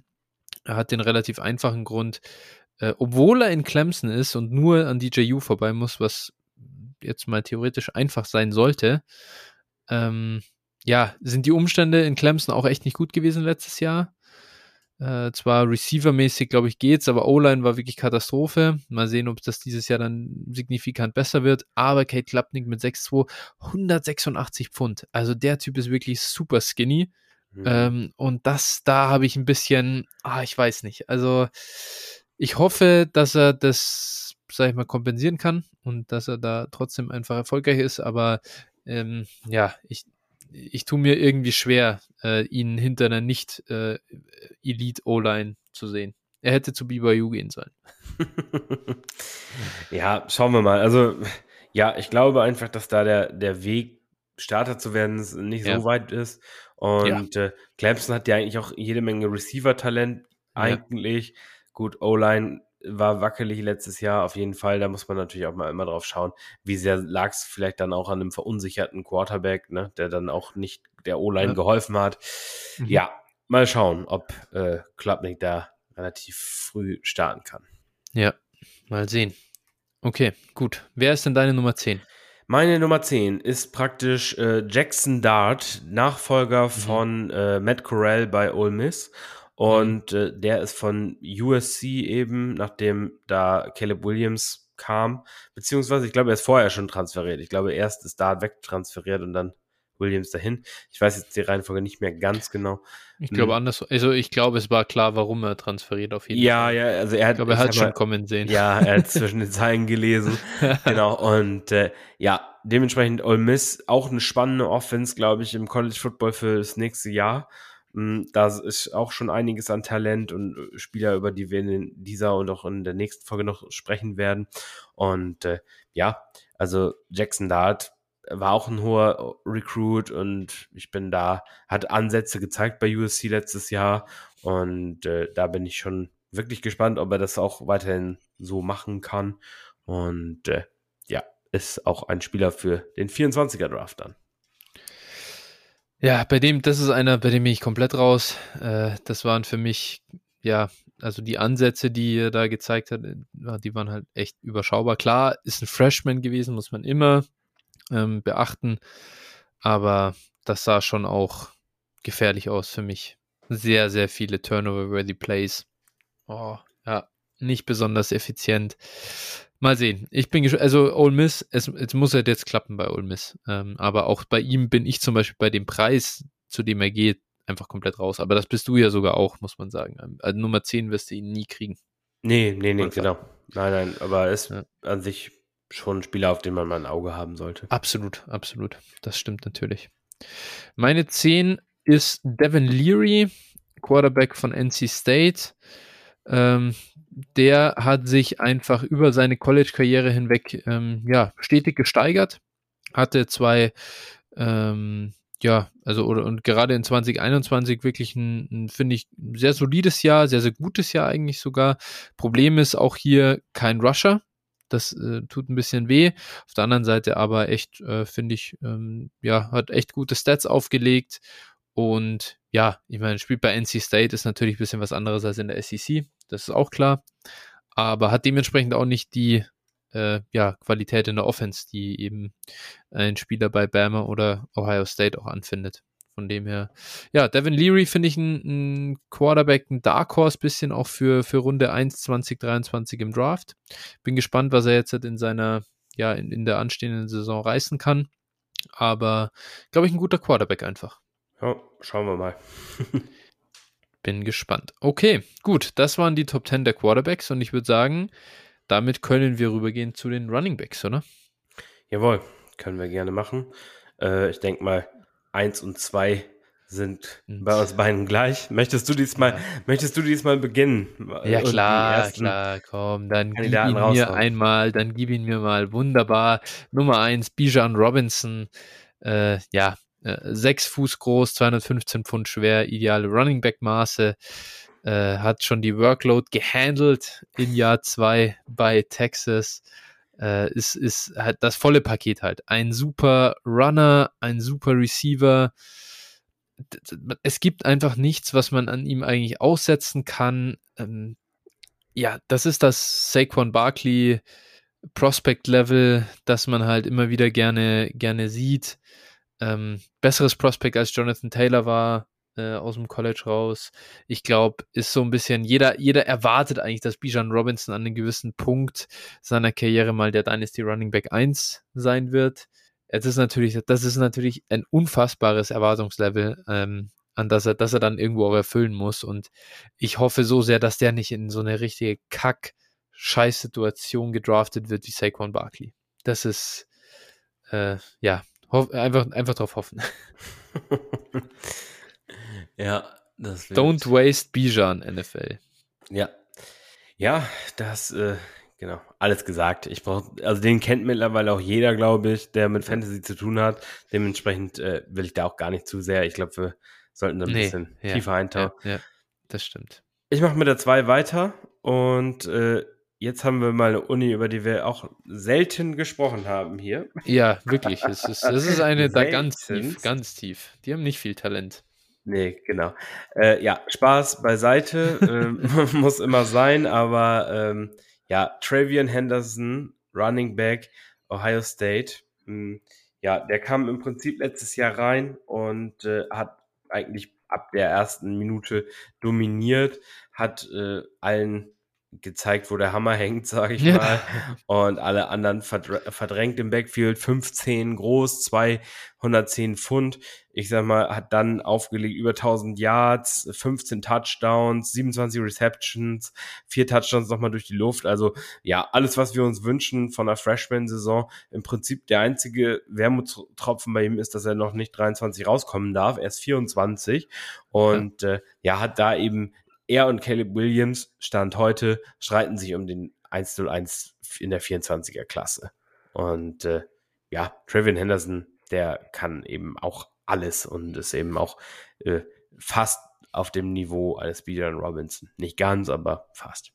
Ja, das ist schon unfassbar stark. Also äh, kann man nur den Hut vorziehen. Ähm, ich freue mich sehr auf den Mann, du hast alles gesagt. Ähm, das war zu obvious. Ich gehe mal weiter mhm. zum nächsten Kandidaten meiner Nummer drei. Da bin ich sehr sicher, da weiß ich, dass wir auseinandergehen. Äh, ich gehe hier mit dem Mann äh, vom kleinen College, der aber für mich das volle Paket trotzdem hat oder zumindest unter Beweis gestellt hat.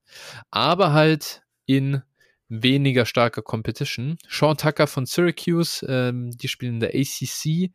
Er ist 2023 Draft eligible äh, einer der ja, Tier 2 Running Backs, von denen es sehr, sehr viele gibt. Also, ja, das heißt sehr, sehr viele, aber einige gibt im äh, 23er Draft. Und äh, 15 groß, 208 Pfund schwer. Heißt, ähm, äh, sage ich mal, von der Size her passt es. Ist ein guter Rusher von den, ähm, von den Stats her und gleichzeitig halt auch wirklich ein guter Receiver, hatte letztes Jahr äh, 20 Receptions, was bei äh, Syracuse schon ein bisschen was ist. Er hat 16% der Receiving Yards ähm, äh, bei Syracuse ausgemacht. Das ist einiges für einen Running Back.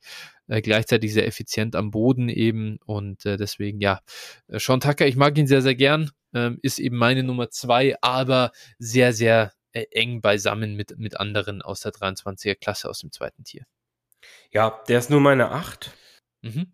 Ähm, ich mag den eigentlich, aber nicht, so, nicht als Running Back 3 insgesamt. Ähm, ja, ich, ich finde den, find den spannend, wo ich halt Fragezeichen habe, wo wird er nachher wirklich gedraftet? Und also das ist für mich so ein bisschen das Fragezeichen.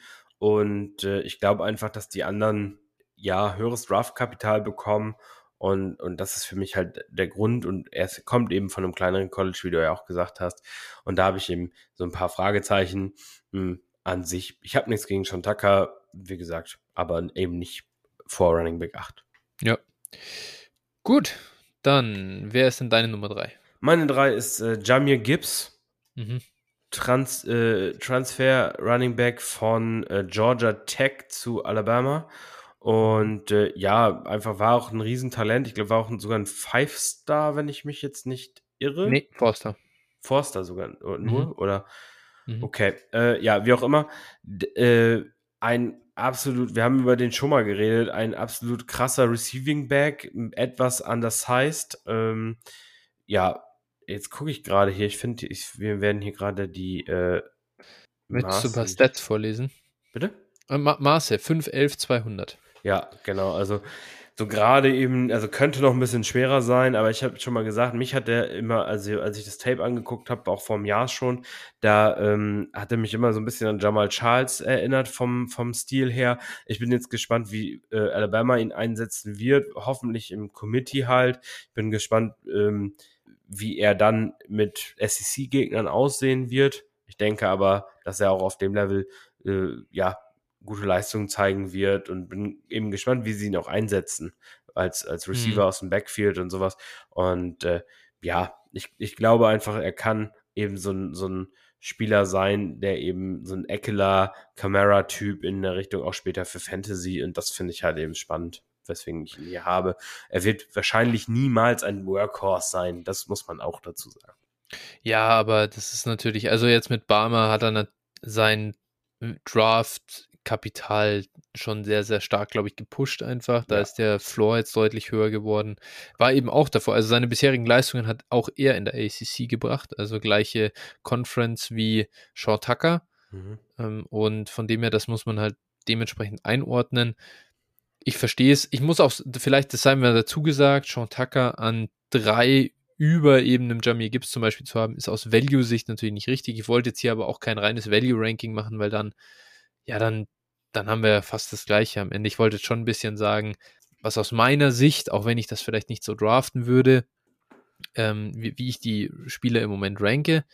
Und bei Gibbs, ja, 200 Pfund, das sagt eigentlich auch schon alles, was, was mich dann fast bei ihm stört. Und ich finde ihn auch als Rusher, dafür, dass er halt gegen ACC gespielt hat, ist das nicht, ist das nicht gut genug irgendwie. Also ähm, überzeugt mich nicht besonders. Bin gespannt, was er jetzt bei Bama. Denke, da wird er sein, da wird er auf jeden Fall super Stats auflegen und was also als Receiver wirklich über jeden Zweifler haben. Jo. Gut, dann meine Nummer 4. Äh, Jamie Gibbs übrigens bei mir die 6. Meine Nummer 4 ist Zach Evans. Ja. Wo hast, äh, bei dir das gleiche? Jo.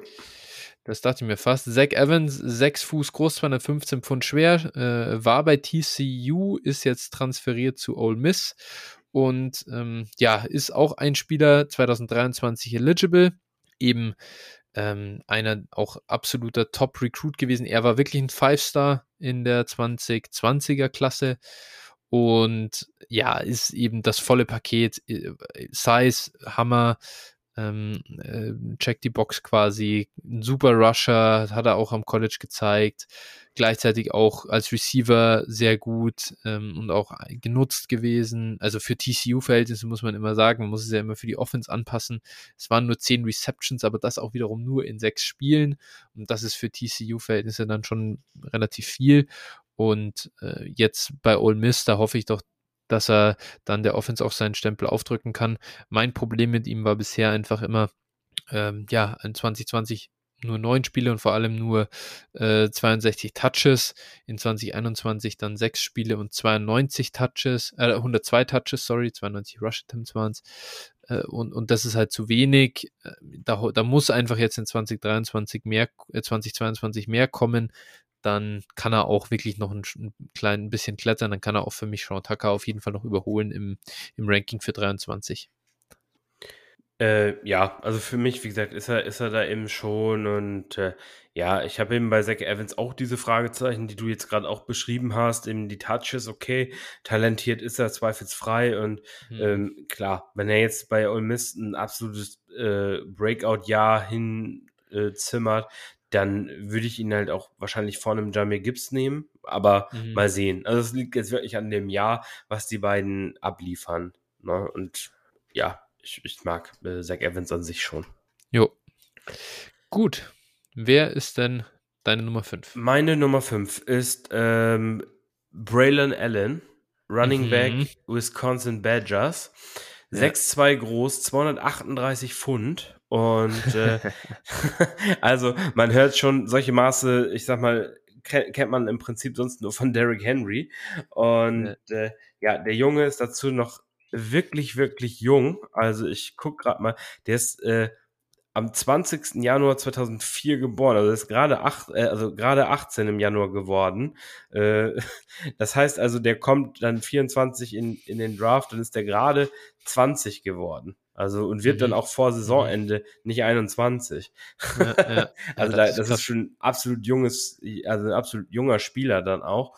Und äh, ja, wenn gu guckt euch einfach Braylon Allen Highlights an, dann äh, also absolut geil, dem Jungen zuzuschauen. Und wie gesagt, es sind halt einfach äh, Derrick Henry kommt dir wirklich als erstes in, in den Gedankengang. Wenn er dann, ich sag mal, wenn er noch ein bisschen zulegt, äh, dann kommt er halt auch mit den Maßen fast Henry ist ein bisschen größer, noch also von der Höhe her, aber dann kommt er halt mit ähnlichen Maßen in die NFL. Und äh, ich glaube, der hat auch schon mit 17, weiß ich nicht wie viel, äh, 100 Kilo gesquattet und so, also richtig, richtiges Tier. Und äh, ja, wurde bislang halt ein bisschen äh, äh, unter, also zu, zu wenig genutzt im Passspiel, aber das macht Wisconsin einfach nicht. Wir wissen es von Jonathan mhm. Taylor und äh, Konsorten, dass das einfach nicht deren Ding ist. Deshalb würde ich eben auch gar nicht absprechen, dass er es nicht kann, sondern ich glaube, äh, ja, er wird einfach so nicht genutzt. Muss man mal sehen, ob sie ihm vielleicht nächstes Jahr dann zumindest mal ein paar Pässe mehr zuwerfen. Ähm, ja, er ist einfach ein Man-Beast, ne? Ja, ja, absolut. Also äh, verstehe den, ich verstehe dein, äh, dein Ranking durchaus. Ich habe ihn jetzt an der 9, muss aber auch sagen, da, also ähm, für mich relativ, also da ist schon alles sehr, sehr nah beisammen auch. Von der 3 dann hier bis zur 10 im Prinzip für mich.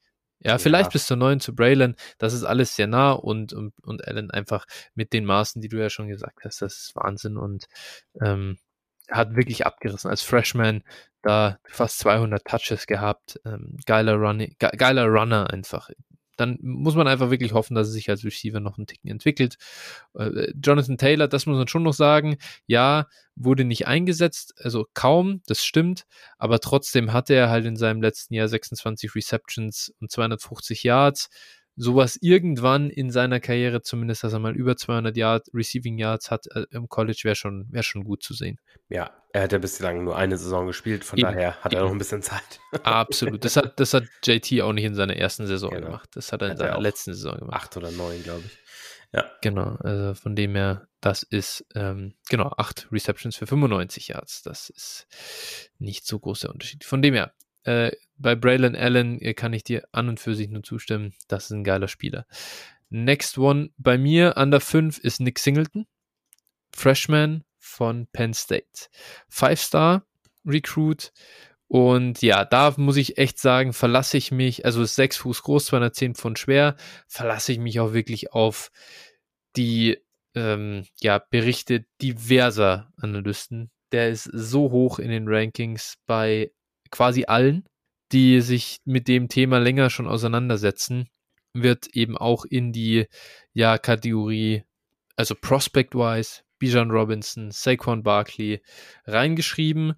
Von dem her, wenn ich in Devi Drafts gehe, versuche ich immer auf dieses Top-Top-Ceiling zu gehen auch und gehe dann durchaus das Risiko ein, dass es floppen kann.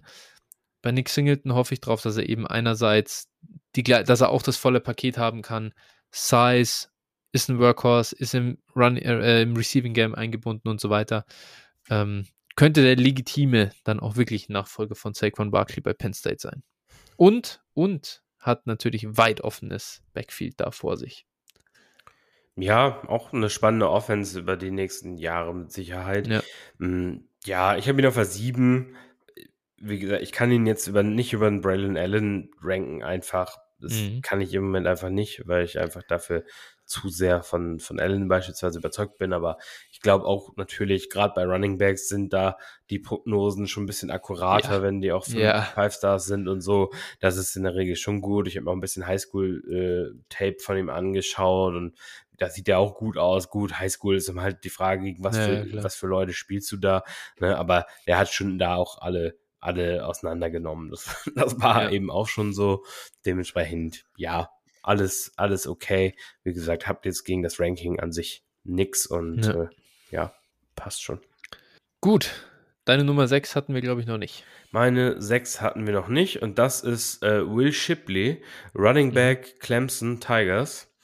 Äh, mhm. Ja, Shipley ist, ja, sah letztes Jahr trotz dass die Clemson Offense wirklich nicht so gut war, ähm, sah der in seinen 165 äh, Touches ganz ordentlich aus, hat er, hat er trotzdem äh, eigentlich ganz gut abgerissen, hatte elf Touchdowns, hatte, hatte äh, 16 Receptions und äh, ja, war auch ein Five-Star-Prospect und äh, da bin ich gespannt, vielleicht, wenn die Offense sich ein bisschen fängt, wie er dann auch aussehen kann. Aber ich glaube einfach, dass er ein äh, talentierter Running Back und vor allem talentierter Passcatcher ist. Ne? Da wurden an, am Anfang schon die McCaffrey-Vergleiche gezogen und so. Das ist natürlich immer, immer hochgegriffen. Mhm. Das sind mhm. so Ceiling-Vergleiche, aber vom Spielstil her ist das schon recht passend, glaube ich. Mhm. Bei Shipley bin ich da ein bisschen, da bin ich ein bisschen reservierter, habe ihn auf der 10. Ähm, glaube ich, man muss einfach hier das, das, das Receiving Upside respektieren. Auf der anderen Seite, ja, Vielleicht habe ich auch zu viel gehört, dass er äh, einfach nicht gut genug zwischen den, so between the tackles ist als Runner. Mal sehen. Seine Rushing Efficiency Stats sehen jetzt nicht so super gut aus, aber ja, äh, war ein Freshman, Five-Star war er und ähm, hat schon wirklich ganz, ganz gute Zahlen aufgelegt. Da würde ich echt, äh, kann, kann man nur zustimmen. Und solche Receiving Backs, ähm, ja, wollen wir ja auch sehen. Mal sehen, was er am Ende, mit was, mit was für einem Gewicht er auch in die NFL kommt. Das wird natürlich wichtig, ähm, das zu verfolgen. Ja, gut, ist jetzt aktuell schon mit 205 gelistet, also dementsprechend ah, glaube ich. Okay, ich habe ihn noch mit 200 hier. Gut, ja. Ja, das glaube ich, also das sollte jetzt nicht das Thema sein. Dementsprechend, ja. Das passt schon. Gut, next one. Ich glaube, bei dir war dann die 8 äh, belegt. Das war schon Tucker, genau. Dementsprechend kann ich meine Nummer 7 nennen, mein höchster verbliebener Spieler, Tank Bixby von Auburn. Ähm, ja, Tank Bixby ist ein, hatte eine super Freshman-Saison, 6-0 groß, 208 Pfund schwer, und eben gegen SEC Defenses auch äh, sah eben gut aus im, im Rushing Game. Man muss leider sagen, dass er in seiner Sophomore Season bisschen ja abgebaut hat, kann man das sagen, oder zumindest halt einfach kein so ähm, kein so Top-Jahr hatte, kein so spektakuläres Jahr hatte.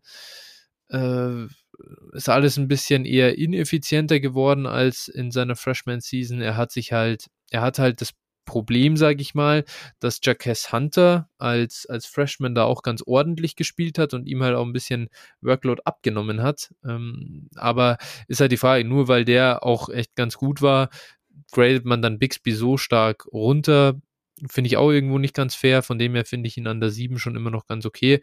Ähm, ist, glaube ich, ein Spieler, der in der 2023er Klasse schon zu den besseren Running Backs auch gehört und sich verdient hat, ins Tier 2 zu kommen jetzt kein Mega-Receiver, muss man sagen, aber trotzdem hat er immer noch 184 Receiving Yards gehabt in 2021 und das ist ganz, ganz ordentlich. Ähm, da hoffentlich auch nochmal ein kleiner Schritt nach vorne, dass er auch mal so eine JT-Saison Richtung zwischen 200 und 250 Yards ähm, auflegen kann, dann wäre ich da auch ganz happy. Aber 21 Receptions sind schon mal ganz in Ordnung. Ja, also ich, ich glaube einfach, also Bixby ist ein absolut guter Running Back. Ich habe halt Fragezeichen, was die Auburn Offense angeht, für, auch für nächste Saison. Mhm. Das heißt auch, was so sein Draftkapital letztlich betrifft, da bin ich halt ein ja. bisschen skeptisch. Ich glaube auch, äh, dass er eben im, im Passing Game limitiert ist, mhm. weswegen ich ihn jetzt nicht so hoch habe. Ich habe ihn aber letztlich dann auch auf die 10 gesetzt, also immer ja. noch, immer noch ein guter Spieler und äh, ja, bin da, bin da, also er hatte ja auch eine ganz gute Statline insgesamt. Ähm, ja, bin da äh, so neutral bei ihm. Bin jetzt nicht super hoch, aber es, er ist ein guter Running Back und, und wird auch in der NFL, äh, glaube ich, schon das Potenzial haben, Starter zu sein. Also das, denke ich, würde ich ihm schon zutrauen. Ja, ja. Gut. Äh, also was aber krass ist, Tank Bixby war bei ganz vielen die Nummer zwei letztes Jahr in, im Sommer noch hinter Bijan. Und ich glaube, da ja. hat ihn jetzt quasi niemand mehr. Nee, das ist schon. Wie gesagt, das ist dann, glaube ich, einfach echt dieses fehlende äh, Passing Game. Ja. Upside. Ja. Ne? Mhm. Absolut. Gut, ich kann mir. Bei dir fehlt noch die Nummer 9, glaube ich, oder? Ja. Und ich glaube, ich weiß, wer es ist. Das ist, glaube ich, meine Nummer 8, deswegen stell ihn doch mal vor. Uh, okay. Bin gespannt. Äh, Donovan Edwards. Oh, no. so. Donovan Edwards, Michigan Wolverines, sechs äh, Fuß groß, etwas über 200 Pfund schwer, hatte letztes Jahr, ähm, ja, ich sag mal, dadurch geschuldet, dass äh, Hassan Haskins der Leadback war und Blake Corum äh, der, der ja, meist eingesetzte Receiving Back oder die beiden so ein bisschen das Two-Headed Monster waren. Eine kleinere Rolle, hatte aber trotzdem äh, 20 Receptions was schon echt eine Menge ist für einen Back, mhm. der im Prinzip keine, keine Rolle eigentlich hatte oder nur der Nummer 3 Back war. Und äh, ja, der wird jetzt halt eine, eine wesentlich größere Rolle spielen Und äh, ich glaube einfach, der wird da, ähm, ja, wirklich zusammen mit Corum natürlich ähm, im Split Backfield sein, aber der wird dann eben für die 24er Klasse, äh, wird der ganz schön sp äh, spannend werden. Interessant. Ich bin bei Donovan Edwards deutlich niedriger. Ich habe Blake Corum höher als ihn, tatsächlich sogar. Ja. Bin, ich, ich krieg bei, bei Donovan Edwards bisschen Scatback-Vibes irgendwie. Ich weiß nicht, ich finde ihn als Rusher nicht gut genug. Er hat ja auch noch keine Opportunity ein, gehabt. Bei 35 ja, Attempts ist halt, ja, kannst du ja, genau. nicht viel bewerten eigentlich. Das fair, ja, genau. Da muss er mal sehen. Also muss man mal sehen, was er dann macht. Jetzt mit einer größeren Rolle, aber muss er halt auch, ja, dann muss er halt auch ein bisschen, also da muss er halt liefern. Mal sehen. Bisher war es in den 35 Attempts zumindest war es nicht gut. Ja, das ist für mich, wie gesagt, ist okay. keine, ja. keine Sample Size, an der ich jetzt bemesse, ob einer gut oder schlecht ist, ehrlich gesagt. Also Fair. als dritter Back. Alles ja, gut, alles ist gut. Ist ja, ist ja, kann man, kann man machen. Auf der anderen Seite, was mich halt auch, also klar, das Problem ist dann auch ein bisschen sein Gewicht, finde ich jetzt auch nicht so super nice natürlich. Ähm, das ist das nächste oder war, war als Recruit noch 5, 5, 9, 5 11, 190. Jetzt hat er, jetzt wird er mit, mit 202 immerhin gelistet. Es geht in die richtige Richtung. Aber trotzdem, ich bin gespannt. Mal sehen. Da, da muss ich es ein bisschen noch sehen, um, um ihn dann hoch zu ranken. Aber ist definitiv ein Spieler, der hat für mich, äh, der, der kann natürlich bei mir deutlich steigen. Keine Frage. Meine 8, da dachte ich ja wirklich, das äh, wäre deine, deine Nummer 9 zumindest. Zach Charbonnet äh, Running Back von UCLA. Äh, warst immer ein großer Zach Charbonnet-Fan schon letztes Jahr. Ähm, aufgrund seines Transfers dann auch, hast du immer ans Talent geglaubt und ich weiß gar nicht, wo war er davor? Der war vorher bei Michigan. Ah, bei Michigan, ja. Ähm, wurde da nicht eingesetzt oder zumindest in seiner Sophomore-Season gar nicht eingesetzt und hat sich, aber hat bei UCLA gezeigt, dass es ein Fehler war, glaube ich. Ähm, wirklich stark gespielt. Auch da natürlich ein bisschen die Frage, Warum bekommt er nicht noch mehr Touches? Das ist schade. Ich glaube, er hätte sie sich an sich verdient. Ähm, hatten die nicht, Car nee, die hatten nicht Karen Williams, gell? Der war, der war nee. nicht UCLA. Ähm, ich weiß nicht, wer ist da der. Brown, äh, ich weiß nicht, LD oder Britton Brown, einen von beiden. Ja, okay, ich weiß, ich ja. krieg's gerade nicht hin, aber einen ja. Brown hatten die auf jeden Fall, der hat auch da relativ viel gesehen. Genau, also da Brit einfach, da hoffe ich, ja, da hoffe ich wirklich, dass er jetzt in, in seiner Senior Season nochmal mehr bekommt. Wäre halt geil, einfach Zach Charbonnet mit 300 Touches zu sehen. Und ja, gut, ich, das ist schon eine Menge, ne? ja, gut, aber das ist für vier, für Viertjahr, also für ein Senior ist das jetzt als Running Back auch nicht, ja. auch nicht, also aus der Welt, ne? So, das gibt es genug, die das also hatten ja. in der Vergangenheit. Und äh, mal sehen, also zumindest mal mehr als 220. Das wäre halt schon gut. Und weil an sich ist er, glaube ich, ein geiler Running Back. Und ich okay. ist für mich, ist für mich halt schon einer der auch noch Tier 2 Backs ähm, für die, für die 23er Klasse und so auf einem Level mit Tank Bixby. Ja, ich, ich habe halt bei ihm halt irgendwie Fragezeichen, was das Draftkapital anbelangt. Also da, ich glaube, die NFL sah den jetzt bislang nicht so hoch, weswegen der auch, glaube ich, zurück ans College gegangen ist. Also das, da bin ich wirklich gespannt. Der muss auch wirklich Monsterjahr spielen, glaube ich, um, um da wirklich hoch gedraftet zu werden. Deswegen, ich bin absoluter Fan. Ich habe ihn aber auf der 12 mhm. und äh, dann schauen wir mal. Alles klar. Gut. Dann, wir haben noch fünf Kollegen, können wir noch ein bisschen nennen, um die Top 15 voll zu machen, glaube ich. Äh, bei dir schon einer jetzt genannt. Ähm, wen hast du denn auf der 11? Trovante Citizen von mhm. Miami, mhm. auch ein Freshman Running Back. Ähm, jetzt muss ich mir da auch noch mal einmal kurz die Werte 6-0, 217.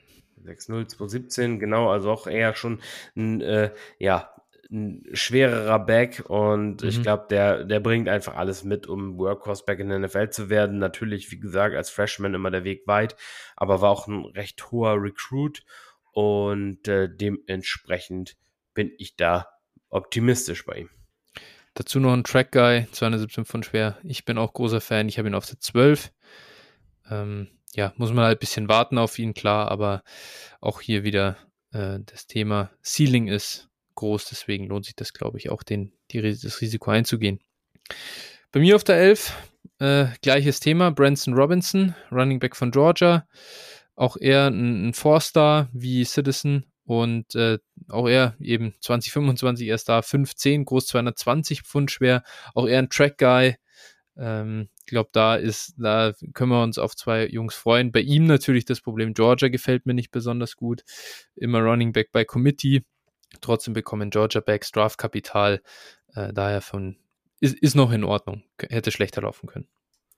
Ja, dann äh, soll ich dann mit meiner 13 weitermachen oder? Hast du ihn auch auf. Ach nee, 12 hattest du Charbonnet. Äh, ja. Robinson es bei dir nicht in die Top 15. Nee, genau, der hat es knapp okay. nicht reingeschafft. Ich hatte ihn auf jeden Fall im erweiterten Kreis.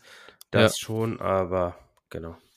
Gut, ja, dann äh, kommt deine 13. Meine 13 ist äh, Jaden Blue, ähm, mhm. auch Texas und der legitime Nachfolger von Bijan Robinson. Und äh, ja, einfach auch bringt das Talent mit, ist knapp, äh, knapp 6 Fuß, 205 Pfund und äh, ja, abwarten. Ich denke mal, da muss man ihn draften und einfach ein Jahr abwarten, bis Bijan weg ist. Mm. Und mhm. dann hat er irgendwie einen Shot da bei Texas in der hoffentlich guten Offense dann eben auch genau. der Starter zu sein. Der ist bei mir auch im erweiterten Kreis, wie es bei dir mhm. äh, Branson Robinson war. Die 13 ist bei mir Devin Neal, Running Back bei Kansas, war nur ein äh, Three-Star, aber eben in der 2021er Klasse und äh, hat seine Freshman-Saison wirklich ganz gut gespielt. 5'11 groß, 208 Pfund schwer. Hat eben, ähm, ja, trotzdem, das ist natürlich der Vorteil, wenn du bei, bei Kansas bist, hat direkt eine größere Workload bekommen, 165 Touches gehabt. Ähm, sah dabei ganz gut aus, glaube ich, und äh, finde ich, also ist ein bisschen spannend zu sehen, was er, was er vielleicht im Receiving Game noch, noch machen kann. Da war es bisher jetzt nichts, also nur sieben Receptions aber ist halt beim Freshman immer mal abzuwarten, wie es weitergeht. Ähm, gefällt mir auf jeden Fall gut, dass er früh eben viele Touches hatte. Ja, da war ich jetzt nicht so ein Riesenfan von. Mm, mhm. Ja, nur Kansas und dann, ja, natürlich, klar, hat jetzt schon ein bisschen was gezeigt, aber ja, ein Großteil seiner Produktion kam auch im äh, 57, 56 Overtime-Win gegen Texas. ähm, von daher, das war so ein bisschen, was mich bei ihm dann auch ein bisschen gestört hat. Und wie gesagt, ich mochte ihn so als, als seinen Stil und seinen ganz nicht so ganz gerne. Deswegen mhm. ist der bei mir nicht drin. Gut. Deine 14. Meine 14 ist mein äh, mein heimlicher Liebling, Kendry Miller von TCU, äh, sechs Fuß groß, 214 Pfund. Und äh, ja, saß da so ein bisschen hinter Zach Evans jetzt im letzten Jahr. Und äh, da der ja, wie wir vorhin besprochen haben, jetzt weg ist, mh, hm, hoffe ich da auf den, auf den Breakout, weil er unheimlich effizient war. Und mhm. wenn er denn mal durfte. Und äh, dementsprechend bin ich da, bin ich da wirklich ein bisschen hyped und hoffe, dass der äh, ausflippt. ich kann mich da auch nur anschließen. Das ist auch meine Nummer 14. Und ah. äh, ich bin auch da total überzeugt, seitdem du, du hast mir den, glaube ich, vor, ich weiß nicht, drei Monaten schon gesagt, dass ja. der da so ein bisschen der Nachfolger jetzt dann ist und fand den direkt auch spannend. Äh, toller Rusher und kann sogar auch ein bisschen was im Receiving Game. Also hat er auch Ansätze gezeigt. Deswegen ja. ähm, spannender Spieler. Kio. Gut, dann haben wir noch jeweils äh, die Nummer 15 und bei mir ist das Raheem Sanders. bei mir auch. Äh, ja, siehst du mal, da sind wir uns nochmal einig. Äh, so ein bisschen, ich weiß gar nicht, das, das wird ihm gar nicht gerecht, eigentlich zu sagen Running Back, oder? Also ist ja schon so ein, äh, äh einfach ein, der kann irgendwie, der ist irgendwie so ein bisschen Gadget-Spieler fast. Ähm, kein reiner Running Back, sondern auch eben als Receiver stark eingesetzt. Sein A-Dot im letzten Jahr war bei 5 Yards. Da sieht man dann schon, dass er eben ähm, mehr ist als nur so ein Dump-Off-Guy. Und ähm, ja, eine, eine 6'2 groß, 220 Pfund schwer. Äh, schon eine gut, also eine coole Erscheinung der Mann. Und äh, Arkansas, wir haben ja gerade Traylon Burks gehabt. Ähm, ja, die, die Physis dieser Offense ist, ist nice und ich bin gespannt, was Raheem Sanders machen kann am College und dann auch, wie seine Rolle halt in der NFL wird. Ja, spannend, spannend auf jeden Fall. Maße sind da, ne? ja, jetzt müssen Touches kommen und äh, die Produktion. Jawohl. Mal sehen. Okay, gut. Das war's dann mit den Running Backs. Und ich würde sagen, das war's dann auch mit der heutigen Folge. Und wir hören uns dann einfach nächste Woche wieder. Und äh, wir machen jetzt gleich noch weiter mit der Aufnahme. Ihr hört uns dann zumindest nächste Woche wieder. Und wir sagen bis dahin, haltet die Ohren steif, macht es gut. Ciao, ciao. Ciao.